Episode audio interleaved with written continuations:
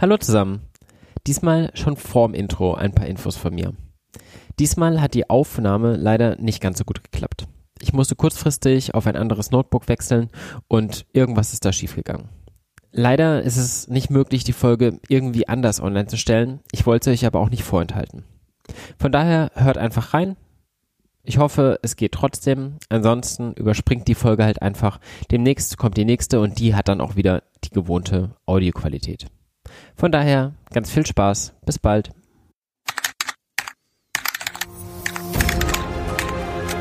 Tech-Tiefen. Dein Technologie-Podcast, der wirklich in die Tiefe geht. Jede Folge ein neues Thema und spannende Gäste.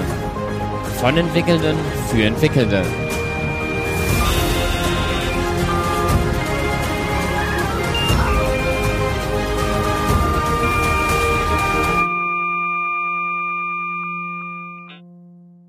Ja, hallo und herzlich willkommen zur Tech-Tiefen Folge 38. Heute weiß ich auch noch nicht, wie das Thema genau lauten wird. Es wird gehen um das Aufbauen von einem Technologie-Startup, um das Skalieren von einem ganz, ganz kleinen Team hin zu einem großen, welchen Herausforderungen man dabei begegnet und nebenbei tangieren wir vielleicht noch ein bisschen das Thema Spiele programmieren, denn es geht um ein Startup aus der Spieleindustrie. Ich habe heute Janosch Sadowski bei mir zu Gast und er hat unter anderem Fluffy Flurry Games gegründet und ich freue mich, dass du heute hier bist, Janosch. Hi. Äh, hi Nico, wie das sein kann. Ja, ähm, typischerweise stellen sich unsere Gäste meist selber vor. Wir beide waren ja am KIT und da hast du ja auch schon direkt mit deiner Gründerkarriere begonnen, richtig? Genau, richtig, richtig. Also ich habe am KIT äh, wann habe ich denn angefangen zu studieren? 2011, glaube ich, äh, quasi Bachelor Wirtschaftsingenieurwesen, ähm, Wirtschaftsingenieurwesen, weil äh, das war so ein bisschen das allgemeinste Studium, das ich so finden konnte, äh, weil ich mich nicht so ganz festlegen wollte. Ich wollte ah, Maschinenbau, wollte ich äh, BWL, wollte ich äh, Informatik und konnte mich nicht so richtig festlegen. Und dann war für mich so, Wirtschaftsingenieurwesen ist von allem so ein bisschen ähm, dann hat es mir einfach zugesprochen und äh, Gründen war immer so coole Idee und wie auch immer. Und letztendlich äh, viele so einzelne Projekte gemacht, immer mal wieder was versucht. Und der wirkliche Durchbruch ähm, ist dann eben mit Colibri Games, beziehungsweise wie es damals noch in Karlsruhe hieß, äh, Fluffy Fairy Games dann gelungen. Ja, man muss vielleicht mal ein bisschen was erzählen zu dem ganzen Background, wie das denn so funktioniert als Gründer, was zu gründen, vor allem eben irgendwie in Karlsruhe. Karlsruhe ist ja jetzt vielleicht nicht ganz zu Recht, kannst du ja was zu sagen, ähm, ist auch nicht als Gründerhauptstadt irgendwie bekannt. Man kennt natürlich Berlin und so und da geht natürlich auch noch ein bisschen mehr, aber in Karlsruhe gibt es ja zumindest am KIT durchaus so ein bisschen Entrepreneur äh, Spirit, oder? Ja, ja, das auf jeden Fall. Und ich glaube, das ist die äh, letzten Jahre nochmal viel, viel stärker geworden. Ähm, also es gibt ja von äh, quasi sehr äh, zentral vom KIT, da äh, einzelne Vorlesungen etc. zu dem Thema, einzelne Lehrstühle und dann natürlich auch viele Studentengruppen außenrum, äh, sowie die Pioniergarage, die da äh, ja, sich dem Thema 100 Prozent verschrieben hat oder auch, äh, ich war auch sehr engagiert, nicht nur bei, äh bei der Pioniergarage, sondern auch bei Delta, der äh, studentischen Unternehmensberatung, es ist jetzt nicht hundertprozentig Seiten und Unternehmen, aber geht natürlich auch schon die Richtung und da passiert einfach super, super viel. Du hast gesagt, du warst bei der Pioniergarage und bei Delta und da hast du dann auch deine Mitgründer kennengelernt oder wie hat das funktioniert? Ihr wart ja immerhin fünf Leute. Genau, also wir, wir waren fünf Leute und tatsächlich äh, Daniel, der dann ja auch Co-CEO mit mir äh, war, den habe ich bei Delta kennengelernt und die anderen, also wir waren ja äh, vier Leute kamen aus Heidenheim äh, von uns fünf, was mehr so ein bisschen Zufall auch irgendwo war, aber man kannte sich halt schon so ähm, und hat sich dann irgendwie zusammengefunden. Aber jetzt direkt äh, bei der Pioniergarage äh, hatten wir die nicht kennengelernt, ähm, sondern einfach, okay, Daniel bei Delta und irgendwie kannte man die anderen schon so und hat sich zusammengetan. Ja, wie hat das denn so genau funktioniert, sich so zusammengetan? Kamt ihr wirklich zusammen, weil ihr so verschiedene Skills hattet oder war es halt mehr so ein Freundeskreis und dann hat man irgendwie abends zusammengesessen und weil man gemeinsam diese Idee hatte, hat man das dann auch zusammen durchgezogen oder wie kam das? Ja, eigentlich war es schon so ein bisschen. Also äh, Daniel und ich äh, und äh, Sebastian auch, wir hatten davor ja schon, das hieß Uber Achiever, also war jetzt mehr so, sage ich mal, so ein Projekt. Auch App-Entwicklung ging darum, so ein bisschen den inneren Schweinehund zu überwinden. Und das hatten wir, sage ich mal, irgendwie zwei, drei Monate ähm, versucht zusammenzubauen und zu sagen, okay, wir geben uns da eben diese Zeit, äh, arbeiten da hart durch, schauen, was rauskommt ähm, und dann können wir das gleiche Markt platzieren, schauen, was sagen die User etc. Funktioniert es, funktioniert es nicht. Und da hatten wir quasi zu dritt schon zusammengearbeitet. Am Ende des Tages waren wir nicht so ganz zufrieden, wie das eben lief, wie das so ankam. Ja, deswegen zu Spiele dann auch umgeschwenkt, aber letztendlich, wir waren schon zu dritt, wir konnten gut zusammenarbeiten. Ähm, dann hatten wir auf dem Weg dahin Tim kennengelernt. Äh, da waren wir erst in Gesprächen, hey Tim, will der nicht bei Uber Achiever irgendwie einsteigen, wie auch immer. Äh, aber wie gesagt, war dann schneller, schneller vorbei, als so alle dachten. Und Tim war eben jemand, der schon so hobbymäßig Spiele gebaut hat, äh, sich mit Unity gut auskannte. Und dann haben wir mit dem eben gesprochen, hey, sollen wir da nicht was machen? Und äh, quasi äh, Olli, der dann auch CTO letztendlich wurde, den kannten wir einfach so. Wir wussten, hey, das ist auch so, sag ich mal, so ein krasses technisches äh, Talent. Der kennt sich auch nicht nur aus, wie programmiere ich gut, sondern wie baue ich, äh, keine Ahnung, auch sage ich mal, die das Konzept äh, außenrum drum, äh, also drumrum auf etc. Und wir wussten halt, okay, so einen brauchen wir auf jeden Fall auch. Und dann hatten wir uns da quasi zu fünft äh, unterhalten, fanden Spiele alle ganz cool und gesagt, okay, lass mal loslegen. Aber wie gesagt, das war jetzt nicht am Anfang so, äh, okay, super professionell, so ein Team aufbauen und wie auch immer, sondern einfach fünf Dudes, sage ich mal, die irgendwie zusammensaßen, so ein bisschen was gebaut haben und geschaut haben, hey, funktioniert das halt oder funktioniert das nicht. Ja, ich kann das ja ganz gut nachvollziehen. Ich habe ja damals auch so diverse Vorlesungen damals besucht in die Richtung und an Seminaren teilgenommen und so und ich hatte das ja, hätte das diesen Weg, den du ja gegangen bist, auch sehr gerne eigentlich genommen.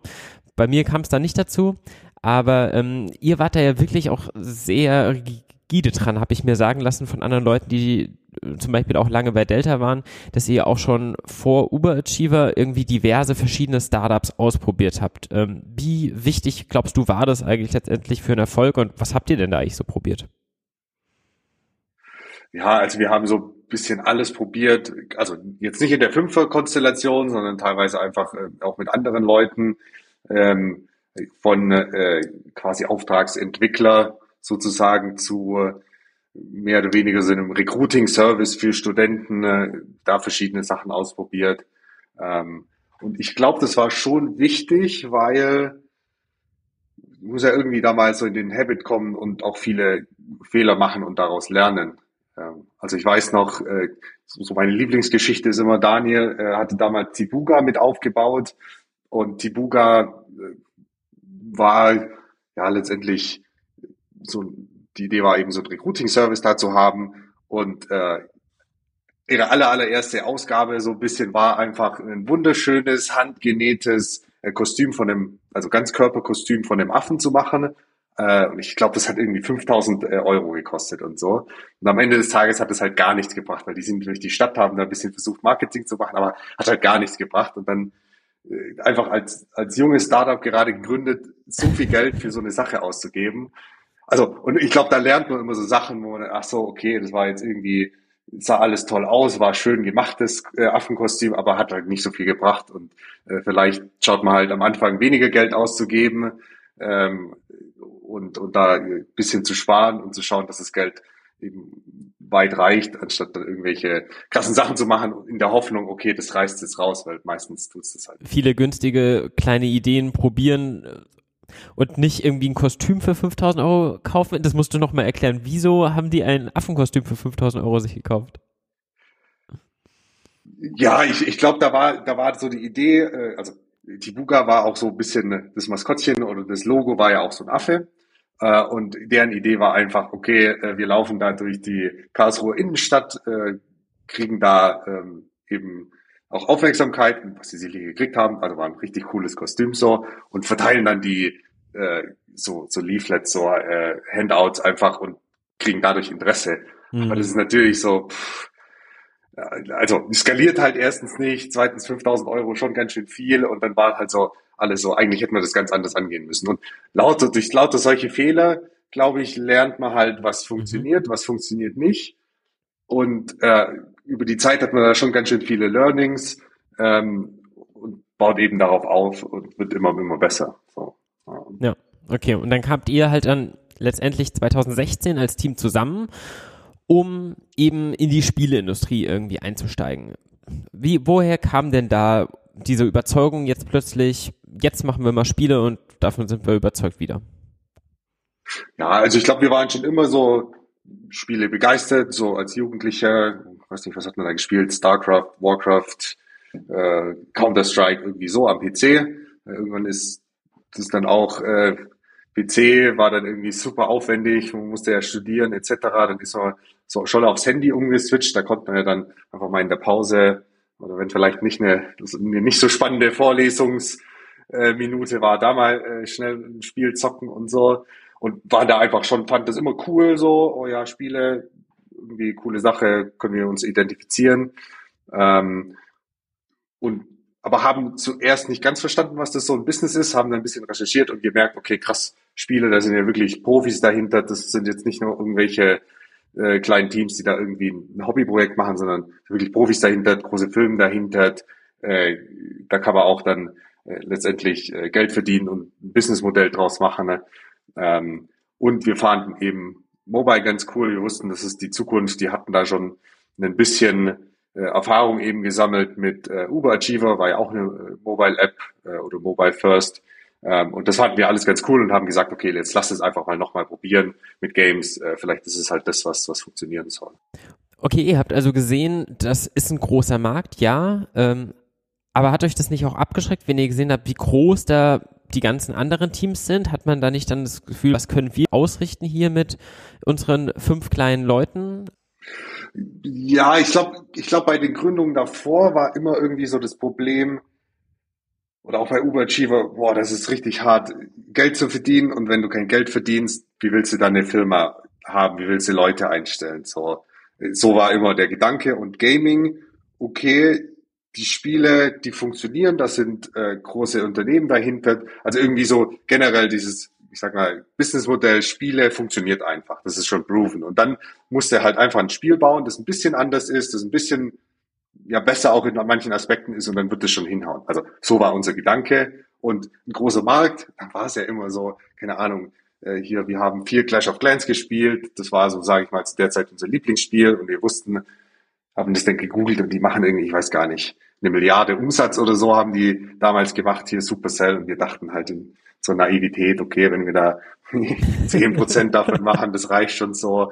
Äh, und, und davon, davon kann, man, kann man dann gut leben. Äh, ja, und, und deswegen, und dann dachten wir, okay, jetzt grundsätzlich passt es eben, wir wollen da jetzt nicht hier äh, McKinsey-Style äh, 100 Slides äh, Marktanalyse machen, sondern einfach mal loslegen. So grundsätzlich passt es, wir legen jetzt einfach mal los und schauen, was passiert.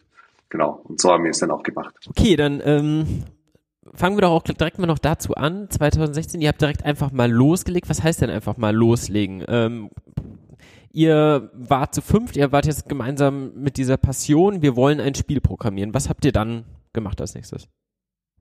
Genau, also letztendlich Daniel und ich haben uns eben so eine WG oder eine Wohnung zusammengeholt. Äh, die hatte mehr oder weniger Bad, Küche und drei weitere Zimmer. Äh, ein Zimmer für Daniel, ein Zimmer für mich und ein relativ großes Wohnzimmer und gesagt, okay, wir setzen uns jetzt alle in das Wohnzimmer, äh, nehmen ein Urlaubssemester beziehungsweise gehen einfach nicht mehr in die Vorlesung. Ich glaube, das haben wir alle unterschiedlich gemacht und haben da einfach angefangen zu arbeiten.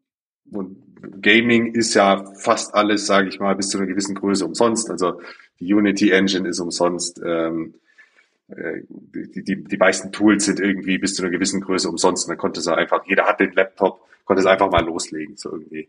Ich glaube, äh, Apple und Google mussten irgendwie 30 Euro äh, Einrichtungsgebühren so quasi zahlen für die App Stores. Äh, aber genau, sonst war alles so kostenlos, was wir, und dann dachten wir, okay, legen wir einfach mal los und schauen, was passiert. Und zu dem Zeitpunkt hattet ihr schon irgendeine grobe Vorstellung, was für ein Spiel ihr entwickeln wollt, oder hat sich das dann erst währenddessen so ergeben?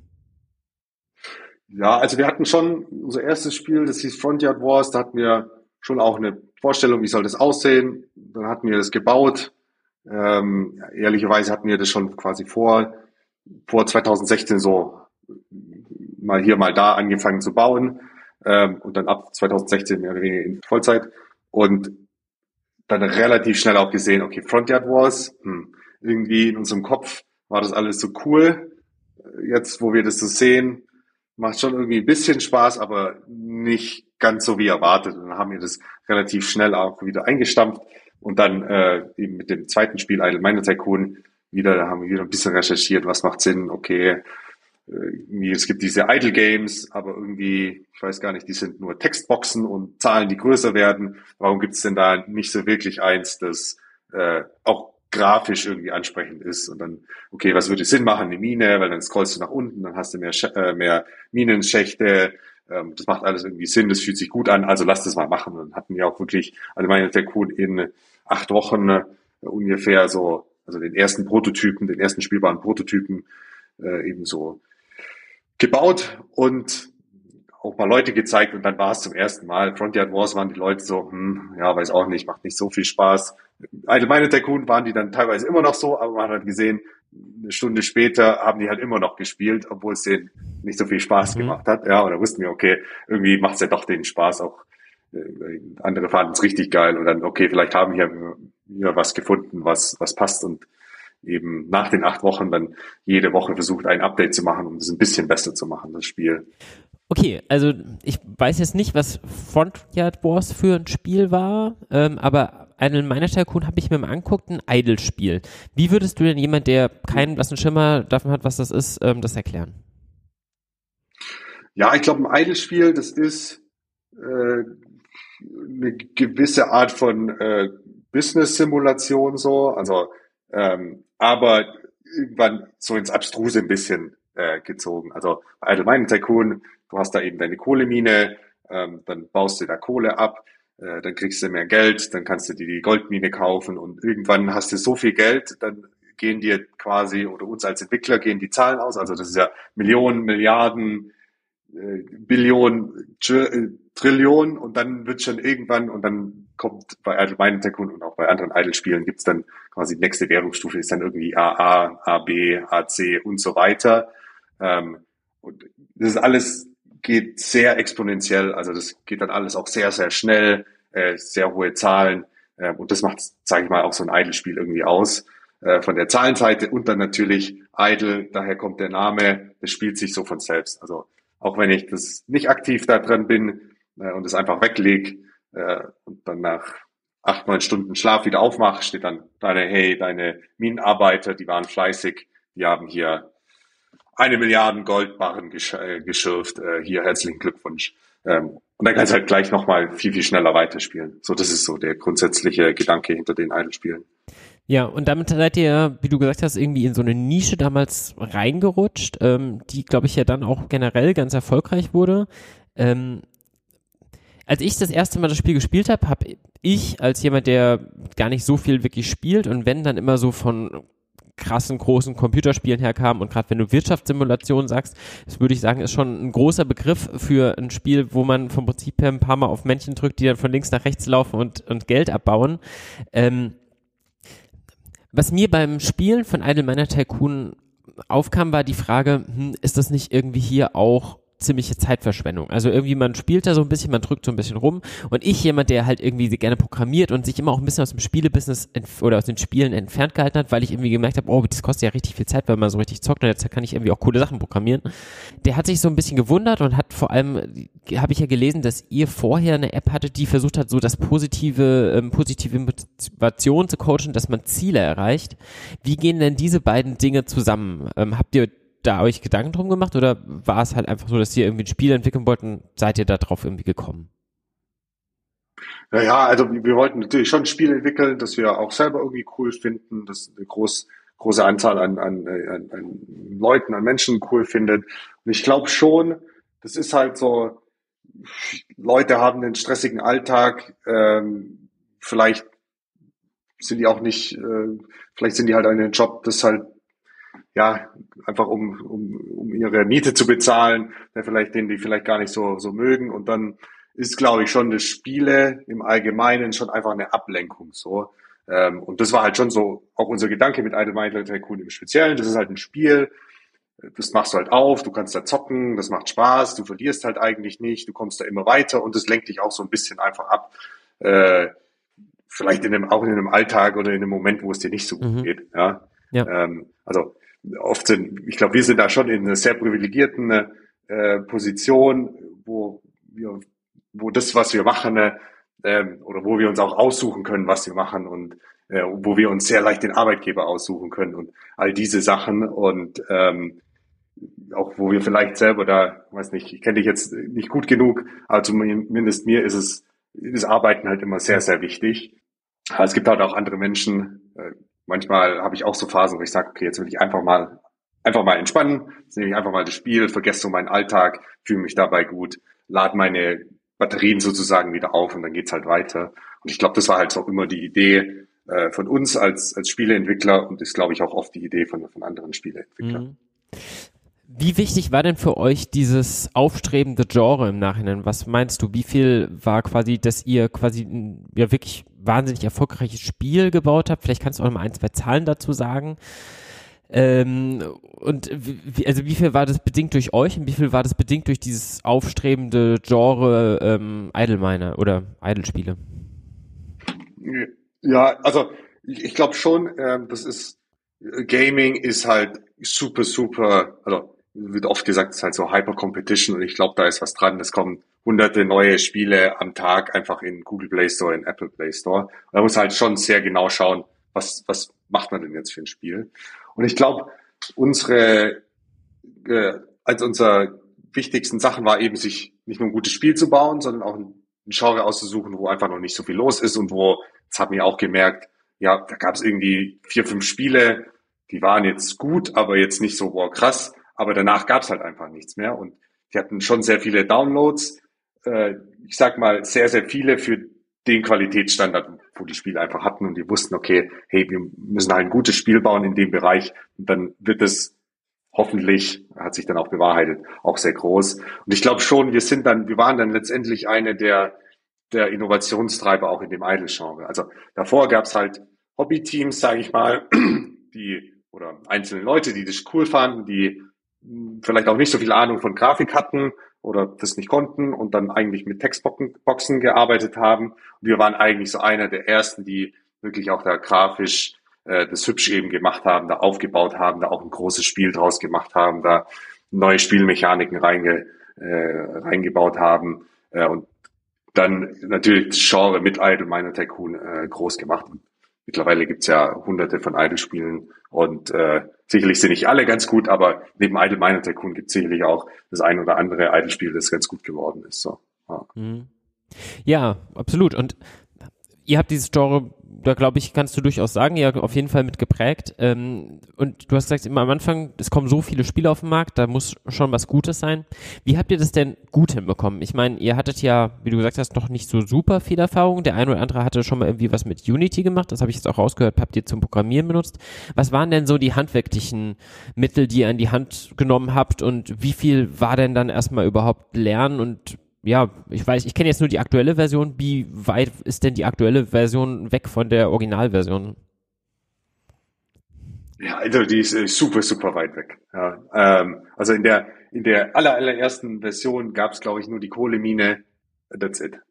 Ja, und jetzt gibt's ja, ich weiß gar nicht, wie viele andere Minen, 30 oder so, äh, super viele andere Spielmechaniken, noch neue Inseln etc. Also da kam noch extrem viel dazu. Aber für uns war das immer wichtig, okay, so, der Grundgedanke ist, das muss ein Spiel sein, das Spaß macht. Und dann, okay, wir sind jetzt irgendwie äh, eine Gruppe, äh, die vielleicht eher so ein bisschen mehr spielt, die vom PC kommt. Und das müssen wir immer so ein bisschen äh, rausfiltern. Das muss halt auch ein Spiel sein, das meine Mama äh, spielen kann, einfach, dass die versteht, dass ihr Spaß macht. Und dann, okay, hast du halt so, okay, würde meine Mama das verstehen, würde meine Oma das verstehen, okay, nee, das ist zu kompliziert, das hier versteht man nicht, hier muss man das irgendwie einfacher machen. Also so aus dem Gedanken raus. Und äh, du kannst die beste Idee haben, äh, vielleicht funktioniert sie einfach nicht. Das hatten wir ja zum Beispiel bei, bei Uber Achiever oder so gesehen. Ähm, und deswegen war es eben wichtig, wir hatten die Idee, wir hatten die bestmöglich ähm, quasi executed und dann gesagt, okay, jetzt releasen wir, deswegen auch nur acht, acht Wochen, äh, releasen wir sehr, sehr früh und schauen dann erstmal, was sagen unsere Freunde. Also am Anfang waren es fast nur unsere Freunde, die das eben runtergeladen haben. Ähm, schauen, dass wir das alles einbauen und dann, wo wir auch quasi Spiele hatten, die wir so nicht persönlich kannten, was sagen denn die dazu? Und dann bietet ja der App Store, der Google Play Store einerseits über klar die Bewertungen und die Kommentare da, als auch wir haben immer versucht, viel Feedback über E-Mail, Facebook etc. zu bekommen. Was denken denn die Spieler? Und haben da eben wöchentlich Updates gemacht und dann konnte es auch immer sehen, wie reagieren die Spieler, fehlt denen irgendwie was, ist das neue Update, gefällt es denen, gefällt es denen nicht, ähm, müssen wir was ändern, auch wenn wir gesagt, auch wenn wir eine tolle Idee hatten äh, und das hat eigentlich irgendwie gar niemand gefallen, dann wussten wir, okay, puh, entweder müssen wir die zurücknehmen oder so ändern, dass es den Leuten gefällt. gefällt. Und da äh, war schon sehr, sehr enger Austausch einfach auch mit den Spielern. Wie gesagt, äh, Allgemeiner Tycoon hat jetzt bestimmt über 150 Millionen Downloads und da kriegst du dann schon auch, auch das Feedback so.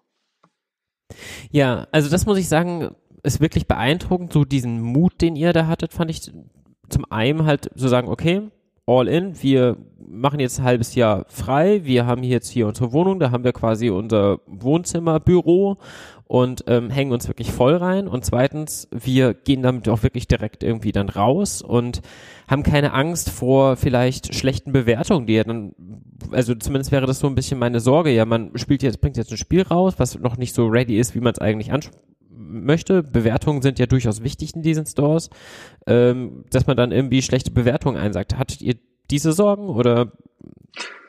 Ja, also die hatten wir schon so ein bisschen und deswegen war unsere Idee, wir bauen einfach ein Spiel, das minimal ist, aber kein schlechtes Spiel. Also zu sagen, äh, okay, du spielst da halt die Kohlemine und dann merkst du als Spieler, okay, das fühlt sich alles cool an und plötzlich geht der Content halt aus und dann stand da immer Coming Soon oder sowas ähnliches und dann wusstest du, cooles Spiel, äh, ah, okay, das ist ja, ist ja jetzt nur eine Alpha oder Beta oder wie man es auch immer nennt, klar, da kommt noch mehr. Aber nicht, wir bauen ein Spiel, da ist fast alles drinne, aber das ist verbuggt. Hm. Ich glaube, so kriegst du halt richtig schlechte Bewertungen, wenn das die Spieler einfach frustriert, weil einfach Bugs drinne sind oder Sachen keinen Sinn machen oder wie auch immer, sowas nicht, sondern wir haben immer gesagt, okay, wir bauen eine kleine Version davon, die ist halt die sieht halt gut aus, die spielt sich gut, wie auch immer, aber irgendwann kommst du an den Punkt, wo du auch als Spieler merkst, okay, da kommt bald was Neues, da kommt mehr Content, aber bis jetzt macht Spaß.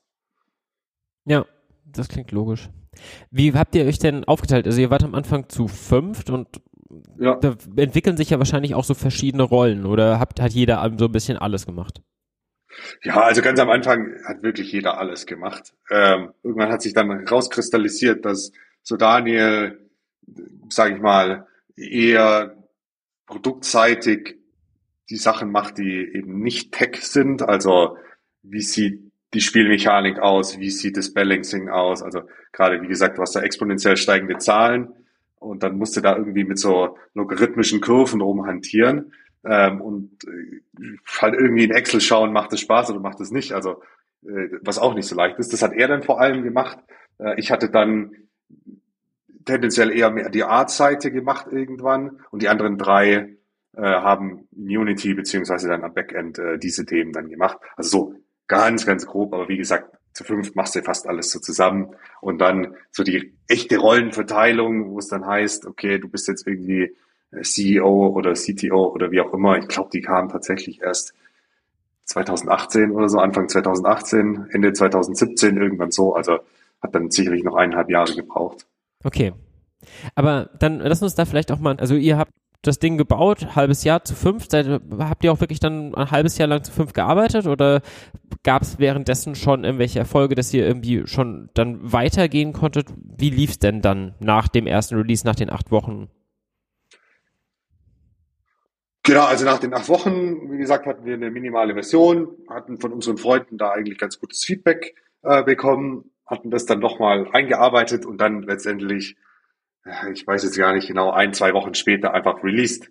Global für beide Plattformen. So. Ähm, und dann ist erstmal auf Apple ist gar nichts passiert und auf Google hatten wir dann schon so ein paar Downloads am Anfang äh, 10, 20 so, aber dann ist dann relativ schnell, innerhalb von ein, zwei Wochen ist es so auf ich weiß gar nicht mehr, 100, 200, 300 Downloads pro Tag gestiegen, so. Und dann konnte man damit schon arbeiten, dann hat man da quasi echtes Spielerfeedback auch gekriegt, ähm, dann haben wir relativ schnell äh, quasi so einen Werbebutton äh, eingebaut, äh, also wo wir auch, sag ich mal, einer der, der Pioniere waren, Rewarded Ads hieß das, oder heißt es immer noch, du klickst halt irgendwo drauf, sagst, ja, ich möchte hier den Boost haben oder doppeltes Geld oder wie auch immer, kriegst eine 15 Sekunden Video angezeigt ähm, und dann kriegst du den Boost und wir kriegen eben dann die Einnahmen. Also mhm. ein Cent oder weniger, genau. Äh, so. Dann hatten wir das relativ schnell eingebaut, dann dann hatten wir eben gesehen, okay, das schauen Leute, da kriegen wir ein bisschen Geld. Wir hatten ein ganz simples In-App-Purchase, also Microtransaction-Event äh, eben eingebaut. Und dann war das, waren wir da relativ schnell, äh, jetzt auf dem Kopf, wann war denn das? Vielleicht Ende 2016, wo wir schon so auf, keine Ahnung, 1000 Euro am Tag dann kamen. Also schon, okay, das, das lohnt sich jetzt hier langsam irgendwie, da können wir jetzt auch die ersten Leute davon einstellen. Äh, jetzt müssen wir jetzt schauen, äh, äh, wie weit können wir damit gehen. Okay, also zum einen, ihr habt gesagt, ihr habt immer auf Feedback gehört. Und zum anderen habt ihr jetzt auch geguckt, okay, werden diese Ads zum Beispiel geschaut? Wie habt ihr das denn gemacht? Habt ihr einfach quasi am Ende geschaut, okay, wie viel Geld kam da jetzt bei rum? Gibt es da so ein Auto-Reporting, was irgendwie einem zur Verfügung gestellt wird von den APIs oder habt ihr wirklich irgendwelche Tracking-Software dafür eingebaut? Ja, also damals war das noch so ein bisschen hacky alles. Äh, mittlerweile ist es super easy. Also eigentlich baut man dann da so eine, wie auch immer, Unity bietet das jetzt auch out of the box an, wo du letztendlich nur einen Klick machst, äh, Unity-Ads einbinden. Äh, da gibt's noch ein paar andere Anbieter. Äh, hier Facebook gibt's natürlich noch, da gibt's ein paar spezielle Wange, ähm, Apple so. Und da baust du die SDK ein und dann hast du da eigentlich äh, ein Tracking, musst du halt immer auf die ganzen Seiten gehen, ähm, wenn du das nicht irgendwo zusammenziehst. Aber dann musst du halt auf die ganzen Seiten gehen, die haben dann Dashboard und da steht dann halt dran, so viele haben geschaut. Ähm, das entspricht, keine Ahnung, 60 Prozent deiner Leute schauen Ads, so und so viele im Durchschnitt pro Tag und hier, das hast du gestern verdient, so ein bisschen. Hm. Dann hast du das schon relativ schnell, relativ übersichtlich gesehen. Ja.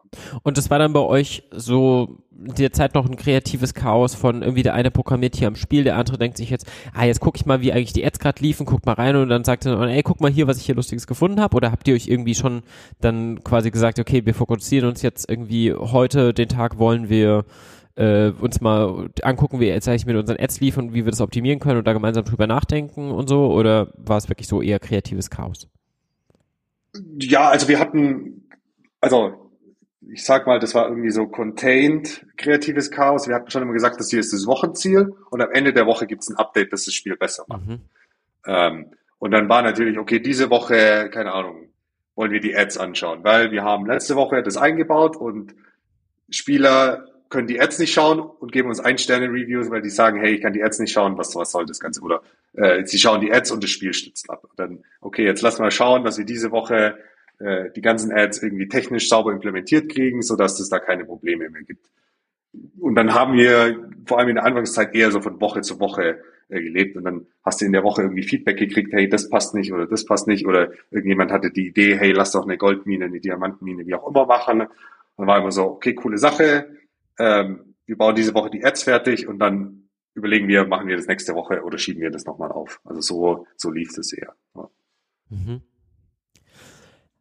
Hat es denn bei euch, wie harmonisch war denn bei euch dieser Entwicklungsprozess gemeinsam? Weil ich stelle mir so vor, fünf Leute, die hängen da alle irgendwie Zeit rein, alle sind da so der eine will aber vielleicht ein bisschen, bisschen noch schneller vorangehen, der andere hat vielleicht gerade noch privat irgendwelche Themen oder so. Wie, wie häufig gab es bei euch Konflikte und ähm, ja, wie seid ihr damit umgegangen?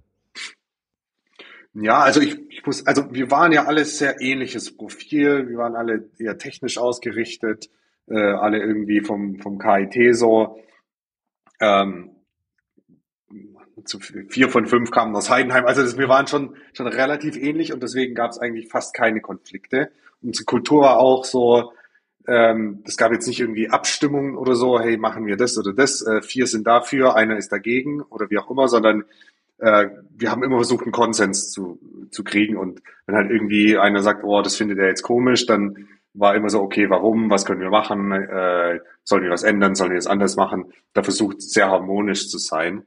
Ähm, und ich glaube, wir hatten halt alle das gleiche Ziel, ein geiles Spiel zu bauen, ein Spiel zu bauen, mit dem wir halt nicht nur ein paar tausend Leute erreichen, sondern Millionen von Leuten erreichen. Und da war halt schon, schon so relativ klar, was müssen wir dafür machen. Das muss halt irgendwie gut sein, das muss technisch äh, stabil sein, das muss halt viel Content haben, das muss halt auch irgendwie uns durchfinanzieren, weil ohne Geld kannst du halt keine geilen Produkte bauen. So diese Themen waren halt alle klar und dann war es halt manchmal so, äh, bauen wir die neue Grafik ein, die viel besser aussieht, äh, aber dafür wird das Spiel dann langsamer auf den alten Geräten oder machen wir das jetzt oder machen wir hier, äh, bauen wir die Technical Depth ab, ähm, weil das Spiel schon an manchen Geräten nicht so gut läuft, aber dafür können wir keinen echten Content an die Spieler schicken, äh, schippen, die das schon irgendwie sehnsüchtig erwarten. Und dann war halt oft so die Diskussion, wie wird priorisiert jetzt. Ja. Okay.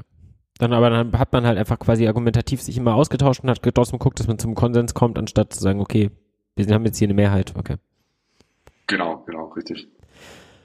Okay, cool. Und 2016 äh, seid ihr ja gegründet, jetzt hast du gerade schon gesagt, ja irgendwann dann auch so 2016 hatten wir dann so 1000 Euro am Tag, die wir an Einnahmen reinkamen, dass wir anfangen konnten, Leute einzustellen. Das heißt, zum einen ging das ja schon relativ schnell und ihr hattet ja dann, wenn wir mal so grob überschlagen mit, okay, die Leute schauen mal eine Werbung an, da kommen so ein, zwei Cent irgendwie rein, ähm, hattet ihr auf jeden Fall schon ein paar tausend Spieler dann auch schon direkt 2016. Ja, ja, also das ging schon, das war fast, fast immer so, so ein Hockeystick quasi bei uns, äh, so über die Jahre. Und dann Anfang hatten wir halt so 10, 15, 20 Downloads am Tag, dann hat es da 100, 200, 300, dann hatte es 1000, dann hat es 10.000 Downloads am Tag, so. Also es ging schon, schon gut ab.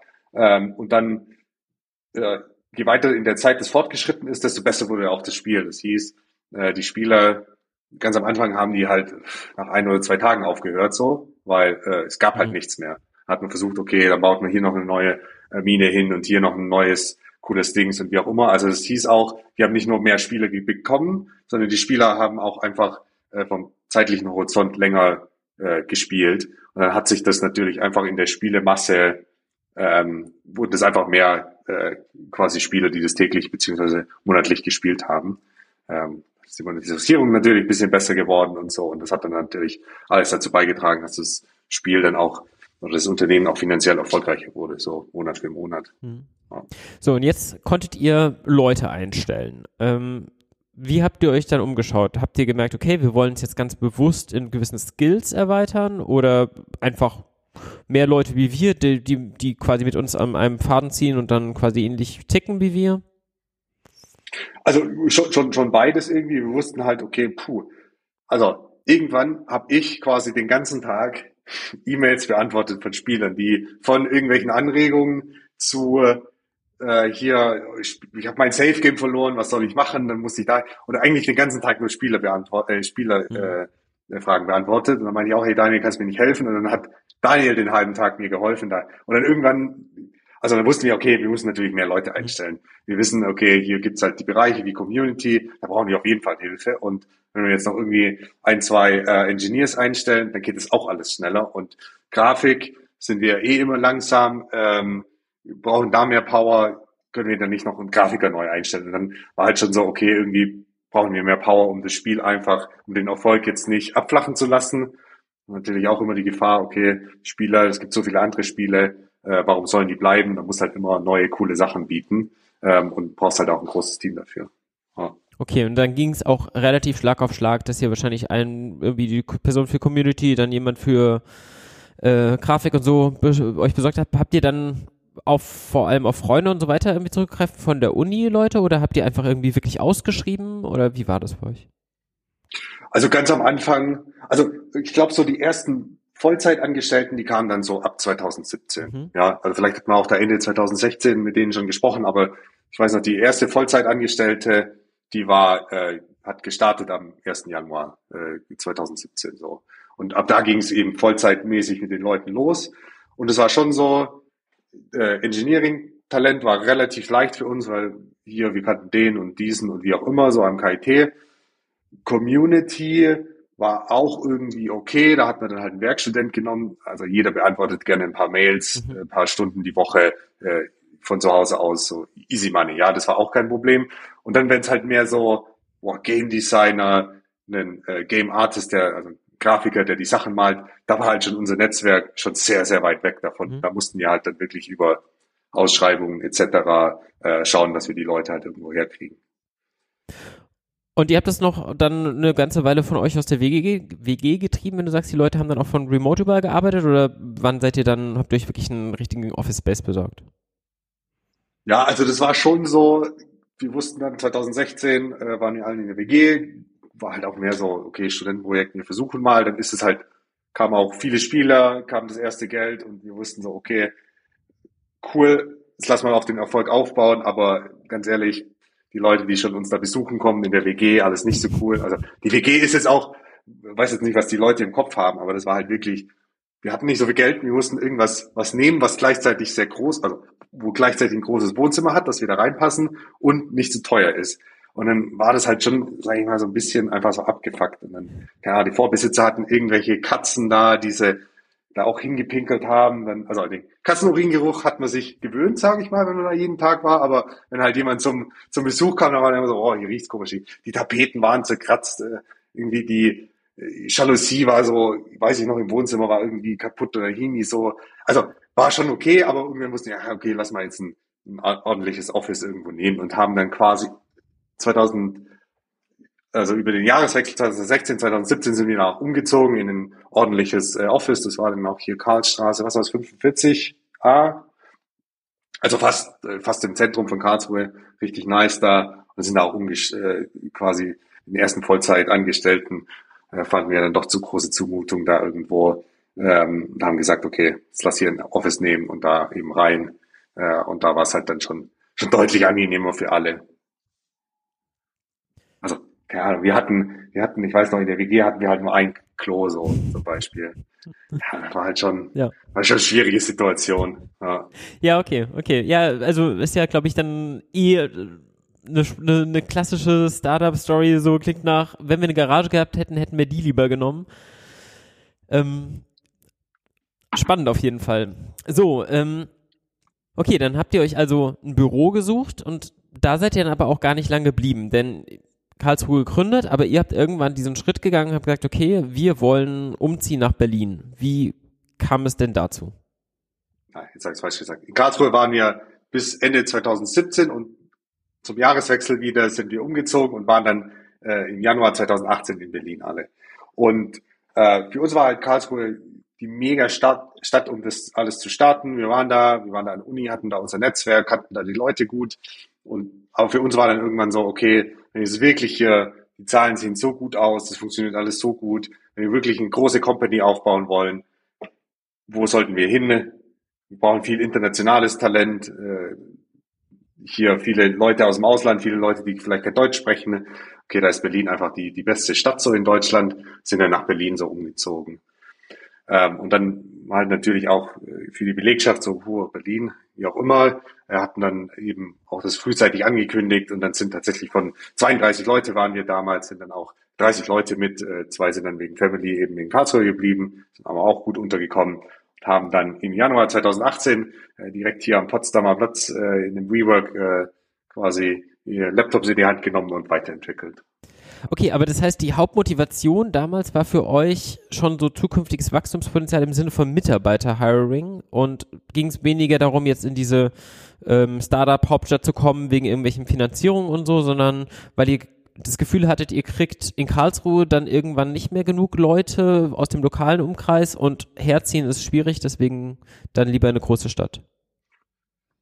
Also es war schon so eine Kombination. Also ich glaube, an erster Stelle stand schon Recruiting, also Gaming ist halt, also zehn Prozent unserer Spieler damals kamen aus Deutschland, 90 Prozent aus nicht deutschsprachigen mhm. Ländern. Dann brauchst du, glaube ich, auch ein Team, so, äh, dass das reflektiert. Und äh, im Gaming ist halt alles Englisch und die Super-Experten oder viele der Experten sind einfach keine Deutschen, sondern kommen von überall her. Und dann war halt Deutsch, äh, war, war Berlin einfach die einfachere Stadt, weil hier gibt's halt viele Experts, wie auch immer, da gibt's schon die Infrastruktur. Das, und dann natürlich auch die ganzen Partner, hier Apple, Google, aber auch die äh, Ad-Netzwerke, ähm, äh, Wangel, äh, AppLovin etc., die waren halt alle, hatten ihre Büros in Berlin. Und da ist es auch, glaube ich, immer ganz schön, wenn du da sehr in der Nähe bist. Äh, es gab auch ein paar, oder gibt immer noch so, so Buga zum Beispiel, äh, andere Gaming-Firmen, äh, die auch einfach in Berlin sind. Und da war halt der Austausch einfach leichter. Ich sag mal jetzt nicht für die Finanzierung, wir waren immer super profitabel und das war äh, eigentlich nie so, okay, wir müssen jetzt Geld raisen, deswegen müssen wir nach Berlin. Das war eigentlich äh, egal so für uns, aber schon so hier Recruiting und, und eben auch das Netzwerk äh, war halt einfach für uns äh, die bessere Wahl, dann, dann äh, Berlin ab einer gewissen Stufe. Wenn du sagst, es ist so international und ähm, ja, ihr braucht dann halt entsprechend Leute auch, die die ganzen verschiedenen Sprachen sprechen, um dann halt irgendwie Community Management zu machen und so. Dann war für euch aber trotzdem gesetzt, dass die Leute doch bitte vor Ort sein sollen. Ähm, man hätte es ja auch dezentraler aufbauen können und sagen können, okay, wir haben dann halt irgendwie entsprechende Community-Leute in dem Land oder so. Ähm, warum war das für euch keine Option? Ja, also es geht, geht nicht nur um die Community-Leute, sondern ich glaube, wenn du, also wir hatten eine riesen Fangemeinschaft zum Beispiel in Brasilien und ich glaube, um den brasilianischen Geschmack von, äh, von den Spielen zu treffen, brauchst du halt einfach auch Entwickler, Grafiker, wie auch immer, die sich da mit der Kultur auskennen. Mhm.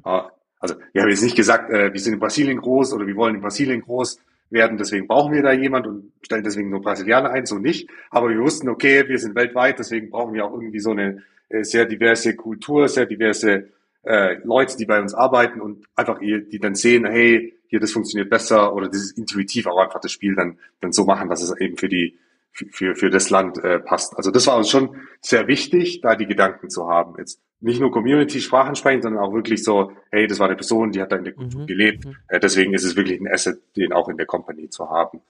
Ähm, und dann das mit dem Remote, das war ja vor vielen, vielen Jahren. Äh, und ich glaube, also jetzt ist der Colibri hat jetzt, äh, das hatten wir dann noch eingeführt, äh, damals als wir CEOs waren, ähm, für nach Corona 4 plus 1 äh, das heißt vier Tage remote, äh, einen Tag im Office.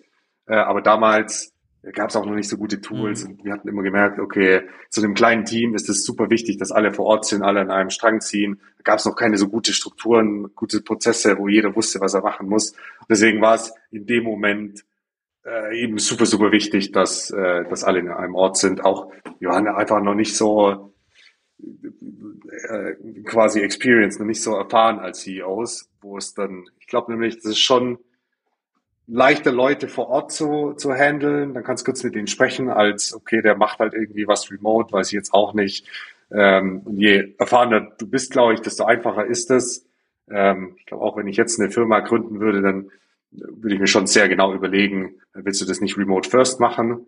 Ähm, aber damals war das für uns eigentlich keine Option, also remote first zu machen. Ja, war halt wirklich nur eine andere Zeit, das stimmt.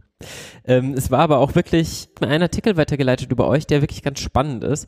Da werdet ihr so beschrieben als so das Anti-Startup von der Kultur im Sinne von, wir haben zwar irgendwie typische Startup-Räume mit irgendeinem Kühlschrank voller irgendwie Brausegetränk und vielen Benefits, aber gleichzeitig so einer Kultur, die halt gesagt hat, okay, wir sind bitte alle hier immer im Office, wir haben feste Arbeitszeiten, wir haben fest geregelte Pausenzeiten, damit man quasi nicht nur irgendwie so eine Kernarbeitszeit hat, wo man die Leute erreicht, sondern wenn Arbeitszeit ist, dann erreicht man auch quasi immer alle.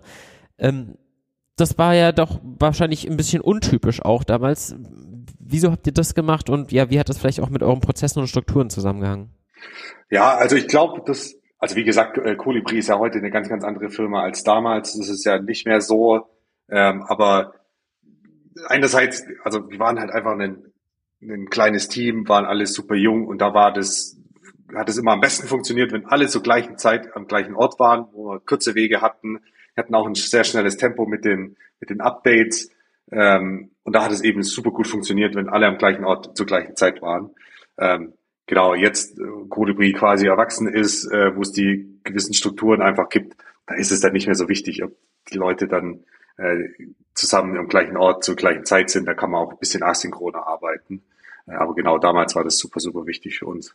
Ja, wie habt ihr euch denn? Und war natürlich, wie du so, wie du so meintest, äh, war natürlich so, ich glaube von den Startups, da kennt man ja so ein Google, äh, vielleicht, wie das immer porträtiert war, äh, komm und geh, wann du willst, so ein bisschen. Und da war ihm war halt Colibri oder Fluffy Fairy Games schon sehr, sehr anders. Ja, aber ähm, ich glaube, vielleicht trifft es ja trotzdem da irgendwo einen ähnlichen Schlag. Also gerade jetzt die Tage kam ja von Stack Overflow wieder mal so eine äh, Developer Survey raus.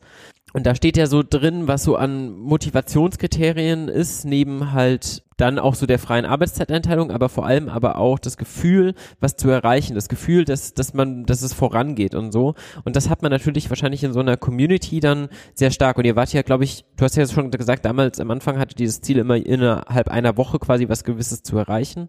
Und diese Kultur habt ihr ja dann, glaube ich, auch sehr fortgeführt, dass ihr euch relativ kurzfristige Milestones gesetzt habt, die ihr wirklich sehr darauf hingearbeitet habt. Genau, also es war immer wichtig, in einer Woche quasi ein Update zu schippen und das Spiel ein bisschen besser zu machen. Also vielleicht ist es auch, da haben wir noch gar nicht drüber gesprochen, vielleicht, also Gaming, Leute, die aus der Gaming-Industrie kommen, ist es oft so, Gaming ist halt gleich Crunch. Ja, du hast da irgendwie vielleicht Mobile noch ein bisschen weniger als in der Konsolen-PC-Welt, aber du hast halt ein großes Projekt und du hast ein Enddatum und vielleicht ist es in zwei Jahren oder wie auch immer und dann da gemütlich hin und her gearbeitet so. Und je näher die Deadline kommt, desto mehr wird gecrunched und dann wird plötzlich Montag bis Sonntag gearbeitet so. Und das wollten wir auf keinen Fall haben. Wir haben dann gesagt, okay, wir machen einfach kleine Updates, das Spiel wird Woche zu Woche zu Woche besser, die, der Spieler hat es gleich. Ähm, und wir sagen halt, hey, 40 Stunden, äh, das ist die Arbeit, äh, mehr wollen wir nicht arbeiten, weil das kannst du schon mal ein, zwei Wochen machen, aber auf Dauer brennt es einfach die Leute aus, die Kreativität geht flöten, ähm, das, das bringt halt einfach nicht. Äh, und deswegen haben wir auch gesagt, okay, das gibt halt die Arbeitszeiten, alle sind am einem Ort zur gleichen Zeit, es gibt halt irgendwie, Freitag wird geschippt und wir machen halt keine Überstunden. So, das war so die grundsätzliche Idee. Okay, und wie habt ihr euch dann da aufgestellt? Wart ihr, ich weiß nicht, als ihr dann, dann in Berlin angefangen habt, du hast gesagt, ihr seid mit 28 Leuten rüber, also ihr wart so 30 Leute dann am Anfang und dann natürlich weiter gewachsen. Wart ihr da noch erstmal alle wirklich in einem Team quasi? Habt ihr mit allen montags irgendwie geplant, wie wir jetzt die Woche gestalten oder haben sich dann irgendwie schon kleinere Subteams geformt? Weil 30 ist ja schon ordentlich. Ja, also es waren natürlich auch nicht nur nicht nur 30 Leute, die am Produkt arbeiten, sondern da hast du ja schon auch äh, irgendwie den Office Manager, der schaut, dass mhm. die Kaffeemaschine funktioniert. Äh, irgendwie solche Themen. Du hast ja irgendwie einen Recruiter, vielleicht hast du jemand.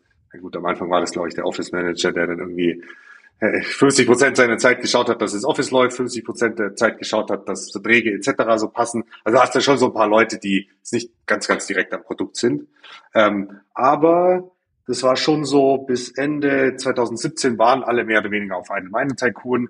Äh, das hat sich dann 2018 geändert. Da hatten wir das Idle Factory Tycoon auch das zweite Spiel und dann waren eine Handvoll von Leuten, am Anfang waren es fünf, sechs Leute, die dann auch das zweite Spiel gemacht haben. Ähm, aber waren schon, schon viele auf einem Hintergrund einfach, ja.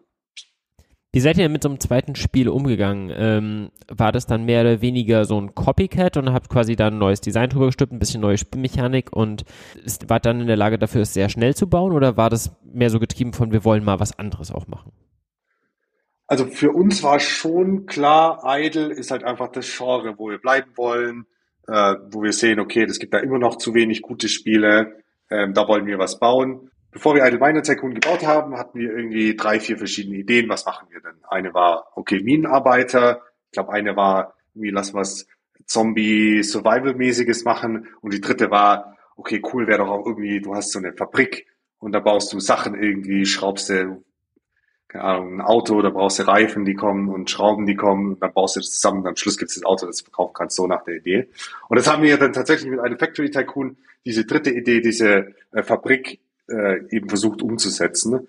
Äh, und wo das Spiel, wo wir das Gefühl hatten, okay, Idle Tycoon, das ist so, das kann auch meine Mama so ein bisschen spielen, äh, das versteht die auch. Und wir wollten mit Idle Factory Tycoon, wollten wir was machen, was ein bisschen komplizierter ist, ein bisschen komplexer ist, was vielleicht jemand, der, ähm, der nicht so viel äh, spielt, vielleicht dann auch gar nicht so einsteigerfreundlich findet, aber jemand, der, dass sich da richtig eindenken will, der findet das Spiel richtig geil. So. Also so war die grundsätzliche Idee und das haben wir dann auch, äh, sage ich mal, umgesetzt. Ja. Okay, also es war so ein bisschen auch so das Next Level, also für Leute, die Idle Miner Tycoon dann mehr oder weniger mal so gespielt hatten, so ein bisschen und vielleicht ein bisschen mehr in dem Genre drin waren, ein bisschen mehr Komplexität wollten, denen dann auch was vielleicht zu bieten. Genau, genau, richtig. Ja. Okay, dann also quasi in zwei Teams aufgeteilt und dann gab es wahrscheinlich dann in den Teams Leute, die sich dann mehr um Game Design gekümmert haben, Leute, die sich um Grafik gekümmert haben, Leute, die halt eben, weiß ich, Infrastruktur dahinter geschraubt haben. Ähm, aber das war alles noch so klein, dass man keine formelleren Strukturen braucht, dass die sich irgendwie sinken, das haben die eh so für sich gemacht. Genau, ja. Also das ist dann erst so Mitte 2018, da wurde es dann irgendwie, da, ich weiß gar nicht, wie viele Leute wir waren, 50, 60 so, und da hatten wir dann schon gemerkt, uff, äh, irgendwie, wir sind so viele Leute, am Ende des Tages kommt dann nicht so viel bei rum wie erhofft. Ähm, wir müssen jetzt einfach irgendwie was ändern, wir müssen ein paar Strukturen, wir müssen irgendwie die Teams vielleicht äh, kleiner machen, aufteilen, besser strukturieren, so. Sonst, sonst funktioniert das einfach alles nicht. Wie habt ihr das denn gemerkt? War das so ein Bauchgefühl, was sich halt aus dem Alltag ergeben habt oder kam das jetzt irgendwie aus Mitarbeitergesprächen? Ähm, ja. Ja, ich glaube sowohl als auch. Also ich glaube für die Mitarbeiter, also das ist ja immer so, ja, vielleicht ist es auch eher 60, 70, wo das dann plötzlich, du kennst nicht mehr als Mitarbeiter nicht mehr jeden, mhm. jeden, du warst nicht mal mit jedem, jedem irgendwie feiern so. Ja, am Anfang immer jeden Freitag waren wir immer irgendwie feiern zusammen so. Ja, und wenn mal ein Freitag sagt, oh sorry, ich muss heute hier wie auch immer, bis halt nächsten Freitag mhm. zu feiern so. Aber jeder kannte jeden und dann 60, 70 Leuten war das halt schon nicht mehr so. Und dann haben sich auch Subgruppchen gebildet und dann ist Informationsfluss war dann auch nicht mehr so einfach, weil irgendwie mit 30 Leuten hast halt was gesagt und die, wo nicht da waren, die haben das schon irgendwie mitgekriegt mhm. von ihren Kumpels so. Und mit 60, äh, mit 60, 70 war das halt nicht mehr so. Und dann wussten die plötzlich Sachen nicht mehr. Und wenn du halt Sachen plötzlich nicht mehr weißt, die vielleicht auch entscheidend sind, irgendwie, boah, äh, hier, nee, das eine Feature machen wir jetzt nicht, sondern das andere. Und dann so, hä, warum machen wir das nicht? Warum sagt es mir keiner? Jetzt erfahre ich das quasi erst, meine Tasks wurden zusammen, keine Ahnung, irgendwie so. Und äh, also einerseits daher und schon andererseits, also beim Entwickeln ist ja immer so, wie lange dauern die Sachen, ist ja immer richtig schwierig einzuschätzen. Mhm. Ja. Aber für uns war immer so, wir hatten einen, uns ein Ziel gesetzt, das ist nächste Woche so irgendwie, und dann war halt immer so Mittwoch, Donnerstag, ah ja, sorry, das Feature wird nicht fertig. So. Und das ist halt so ein paar Mal passiert und so für, für mich war auch so, hä, aber vor drei Monaten hätten wir das einfach durchgeballert und jetzt haben wir mehr Leute und irgendwie klappt es nicht so gut. So. Mhm. Und da war halt schon so, so das Bauchgefühl an der Stelle war, okay, irgendwie sind wir von der Production langsamer geworden als davor. Irgendwie müssen wir was ändern. Und natürlich Mitarbeiter gibt ein paar Unzufriedene, weil einfach die Sachen nicht mitkriegen, weil Prozesse einfach nicht mehr stimmen. Da müssen wir nachziehen. Mhm. Und das habt ihr dann wie gemacht? Ja, ich, also es ist, glaube ich, viel so diese klassische Organisationslehre. Äh, okay, wie baust du die Teams auf, dass die gut zusammenarbeiten? Ne? Ähm, was wir dann gemacht haben, der Kunden war lange Zeit äh, quasi ein großes Team und haben mir gesagt, okay, wir machen jetzt quasi zwei beziehungsweise später auch drei Sprint-Teams, die arbeiten in, in, äh, äh, in Parallel sozusagen und bauen da eben Feature und am Schluss wird es gemerged und dann hoffentlich funktioniert's. Und dann hast du halt dann nur ein Team, baut keine Ahnung den neuen Kontinent, das andere Team guckt, dass das äh, Safe Game kleiner wird äh, und, und dann hast du halt arbeiten die dediziert an den Features jeweils und du weißt, okay, äh, du brauchst jetzt in dem Safe Game Team brauchst du jetzt gerade keine Grafiker, die kannst du rüberschiften, die machen das dann damit, dann geht's da schneller und dann war das auch leichter zu handeln, so von der äh, von der Idee. Ähm, und und zwar klar, okay, wir brauchen halt irgendwie HR, wir brauchen da Tools, ähm, also wir hatten ja auch die Arbeitsverträge zum Beispiel, sowas, das lag halt irgendwie in irgendeinem Ordner, in irgendeinem äh, abgeschlossenen Schrank, aber das gab jetzt nicht äh, eine Mitarbeiterplattform irgendwo, wo du sagst, okay, äh, wie sieht denn mein Vertrag aus, wann habe ich den eigentlich angefangen? Äh, auch so für uns, es gab keine so, eigentlich solltest du ja einmal im Jahr über das Gehalt sprechen und das war dann halt eher so, äh, pff, äh, Jungs, jetzt läuft's doch so gut, ich bin ja schon zwei Jahre da, wann gibt's denn mal eine Gehaltserhöhung mhm. so ein bisschen? Und das, so solche Sachen ne, musst du dann halt ab einer gewissen Größe in, in, in den Prozess gießen auch so, äh, ja, mein Praktikum endet, äh, wie sieht's denn aus? Und sowas musst du dann halt irgendwie, gibt's ja genügend Tools, die musst du halt einführen und dann sagen, hey, hier, dem sein Praktikum endet in vier Wochen, äh, wollen wir dem Angebot machen oder nicht? Okay. Solche Sachen. Okay, und das, also Tooling, klar, ist das eine, aber irgendwer muss ja jetzt auch überlegen, okay, welches Tooling führen wir denn ein? Ähm, wer hat da den Hut auf und kümmert sich darum? Habt das alles dann ihr noch in eurem quasi Fünfer Führungskreis gemacht oder ähm, habt ihr dann irgendwie auch Hierarchien aufgebaut? Ja, also wir haben es immer vermieden, Hierarchien aufzubauen, aber das passiert dann halt irgendwie schon. Dann hast du irgendwie die Sprint-Teams, dann haben die, wir haben die immer Product Manager genannt äh, und am Ende des Tages bist halt so viele Leute, der muss halt der Product Manager sagen, nee, so und so machen wir das. Ja, und dann ist ja halt irgendwie der Sprint Lead oder wie man es auch immer nennt und der trifft halt dann die endgültige Entscheidung, wie es halt ist. Und da hast du halt schon eine kleine Hierarchiestufe und dann ähm, ist halt auch irgendwie du als äh, CEO ähm, hast ja den Product Manager eingestellt und dann reportet der irgendwie an dich und dann hast du dann nochmal eine weitere Hierarchiestufe plötzlich drin. Und es funktioniert halt nicht so richtig ohne. Wir haben immer vermieden, das so ganz explizit zu machen, aber hm. klar, funktioniert halt nicht ohne. Ja, also nicht der Hierarchie, um halt eine Hierarchie zu haben, aber durch, dadurch, dass Leute halt Aufgaben bekommen, entwickelt sich halt so ein, ein Stück weit so Update-Zyklen und ja, die könnte man als solche dann begreifen, ja. Genau, und es ist ja auch nicht so, dann ist ja nicht so, dass der eine Entwickler, der kommt ja dann nicht zu mir, zum CEO und sagt, hey, hier Safe Game, bla bla bla, wollen wir das nicht so oder so machen? Und ich bin so, ja, meine, den ganzen Tag rekrutiere ich nur hier für das andere Team und helfe ihm dann. Und dann kommt der Product Manager und meint, hey, wir haben am Montag im Stand-up was ganz anderes ausgemacht und jetzt funkst du hier rein. Also da muss er halt aufpassen, dass da nicht zu viel Chaos entsteht. Ähm, aber halt auch aufpassen, dass das nicht super krasse Hierarchien und plötzlich bist du Big Corporate mit 60 Leuten, so funktioniert halt nee, auch klar. nicht. Ja. Wie sah denn dein Alltag aus, als ihr dann so bei 60, 70 Leuten seid? Warst du noch irgendwie nah am Spiel dran? Hast du dich vor allem darum geguckt, um diese ganzen Organisationsänderungen, die dazu kamen und oder was waren deine wesentlichen Aufgaben dann? Ja, also da war schon viel Organisationsthemen, was für Tools benutzen wir, wie strukturieren wir die Teams.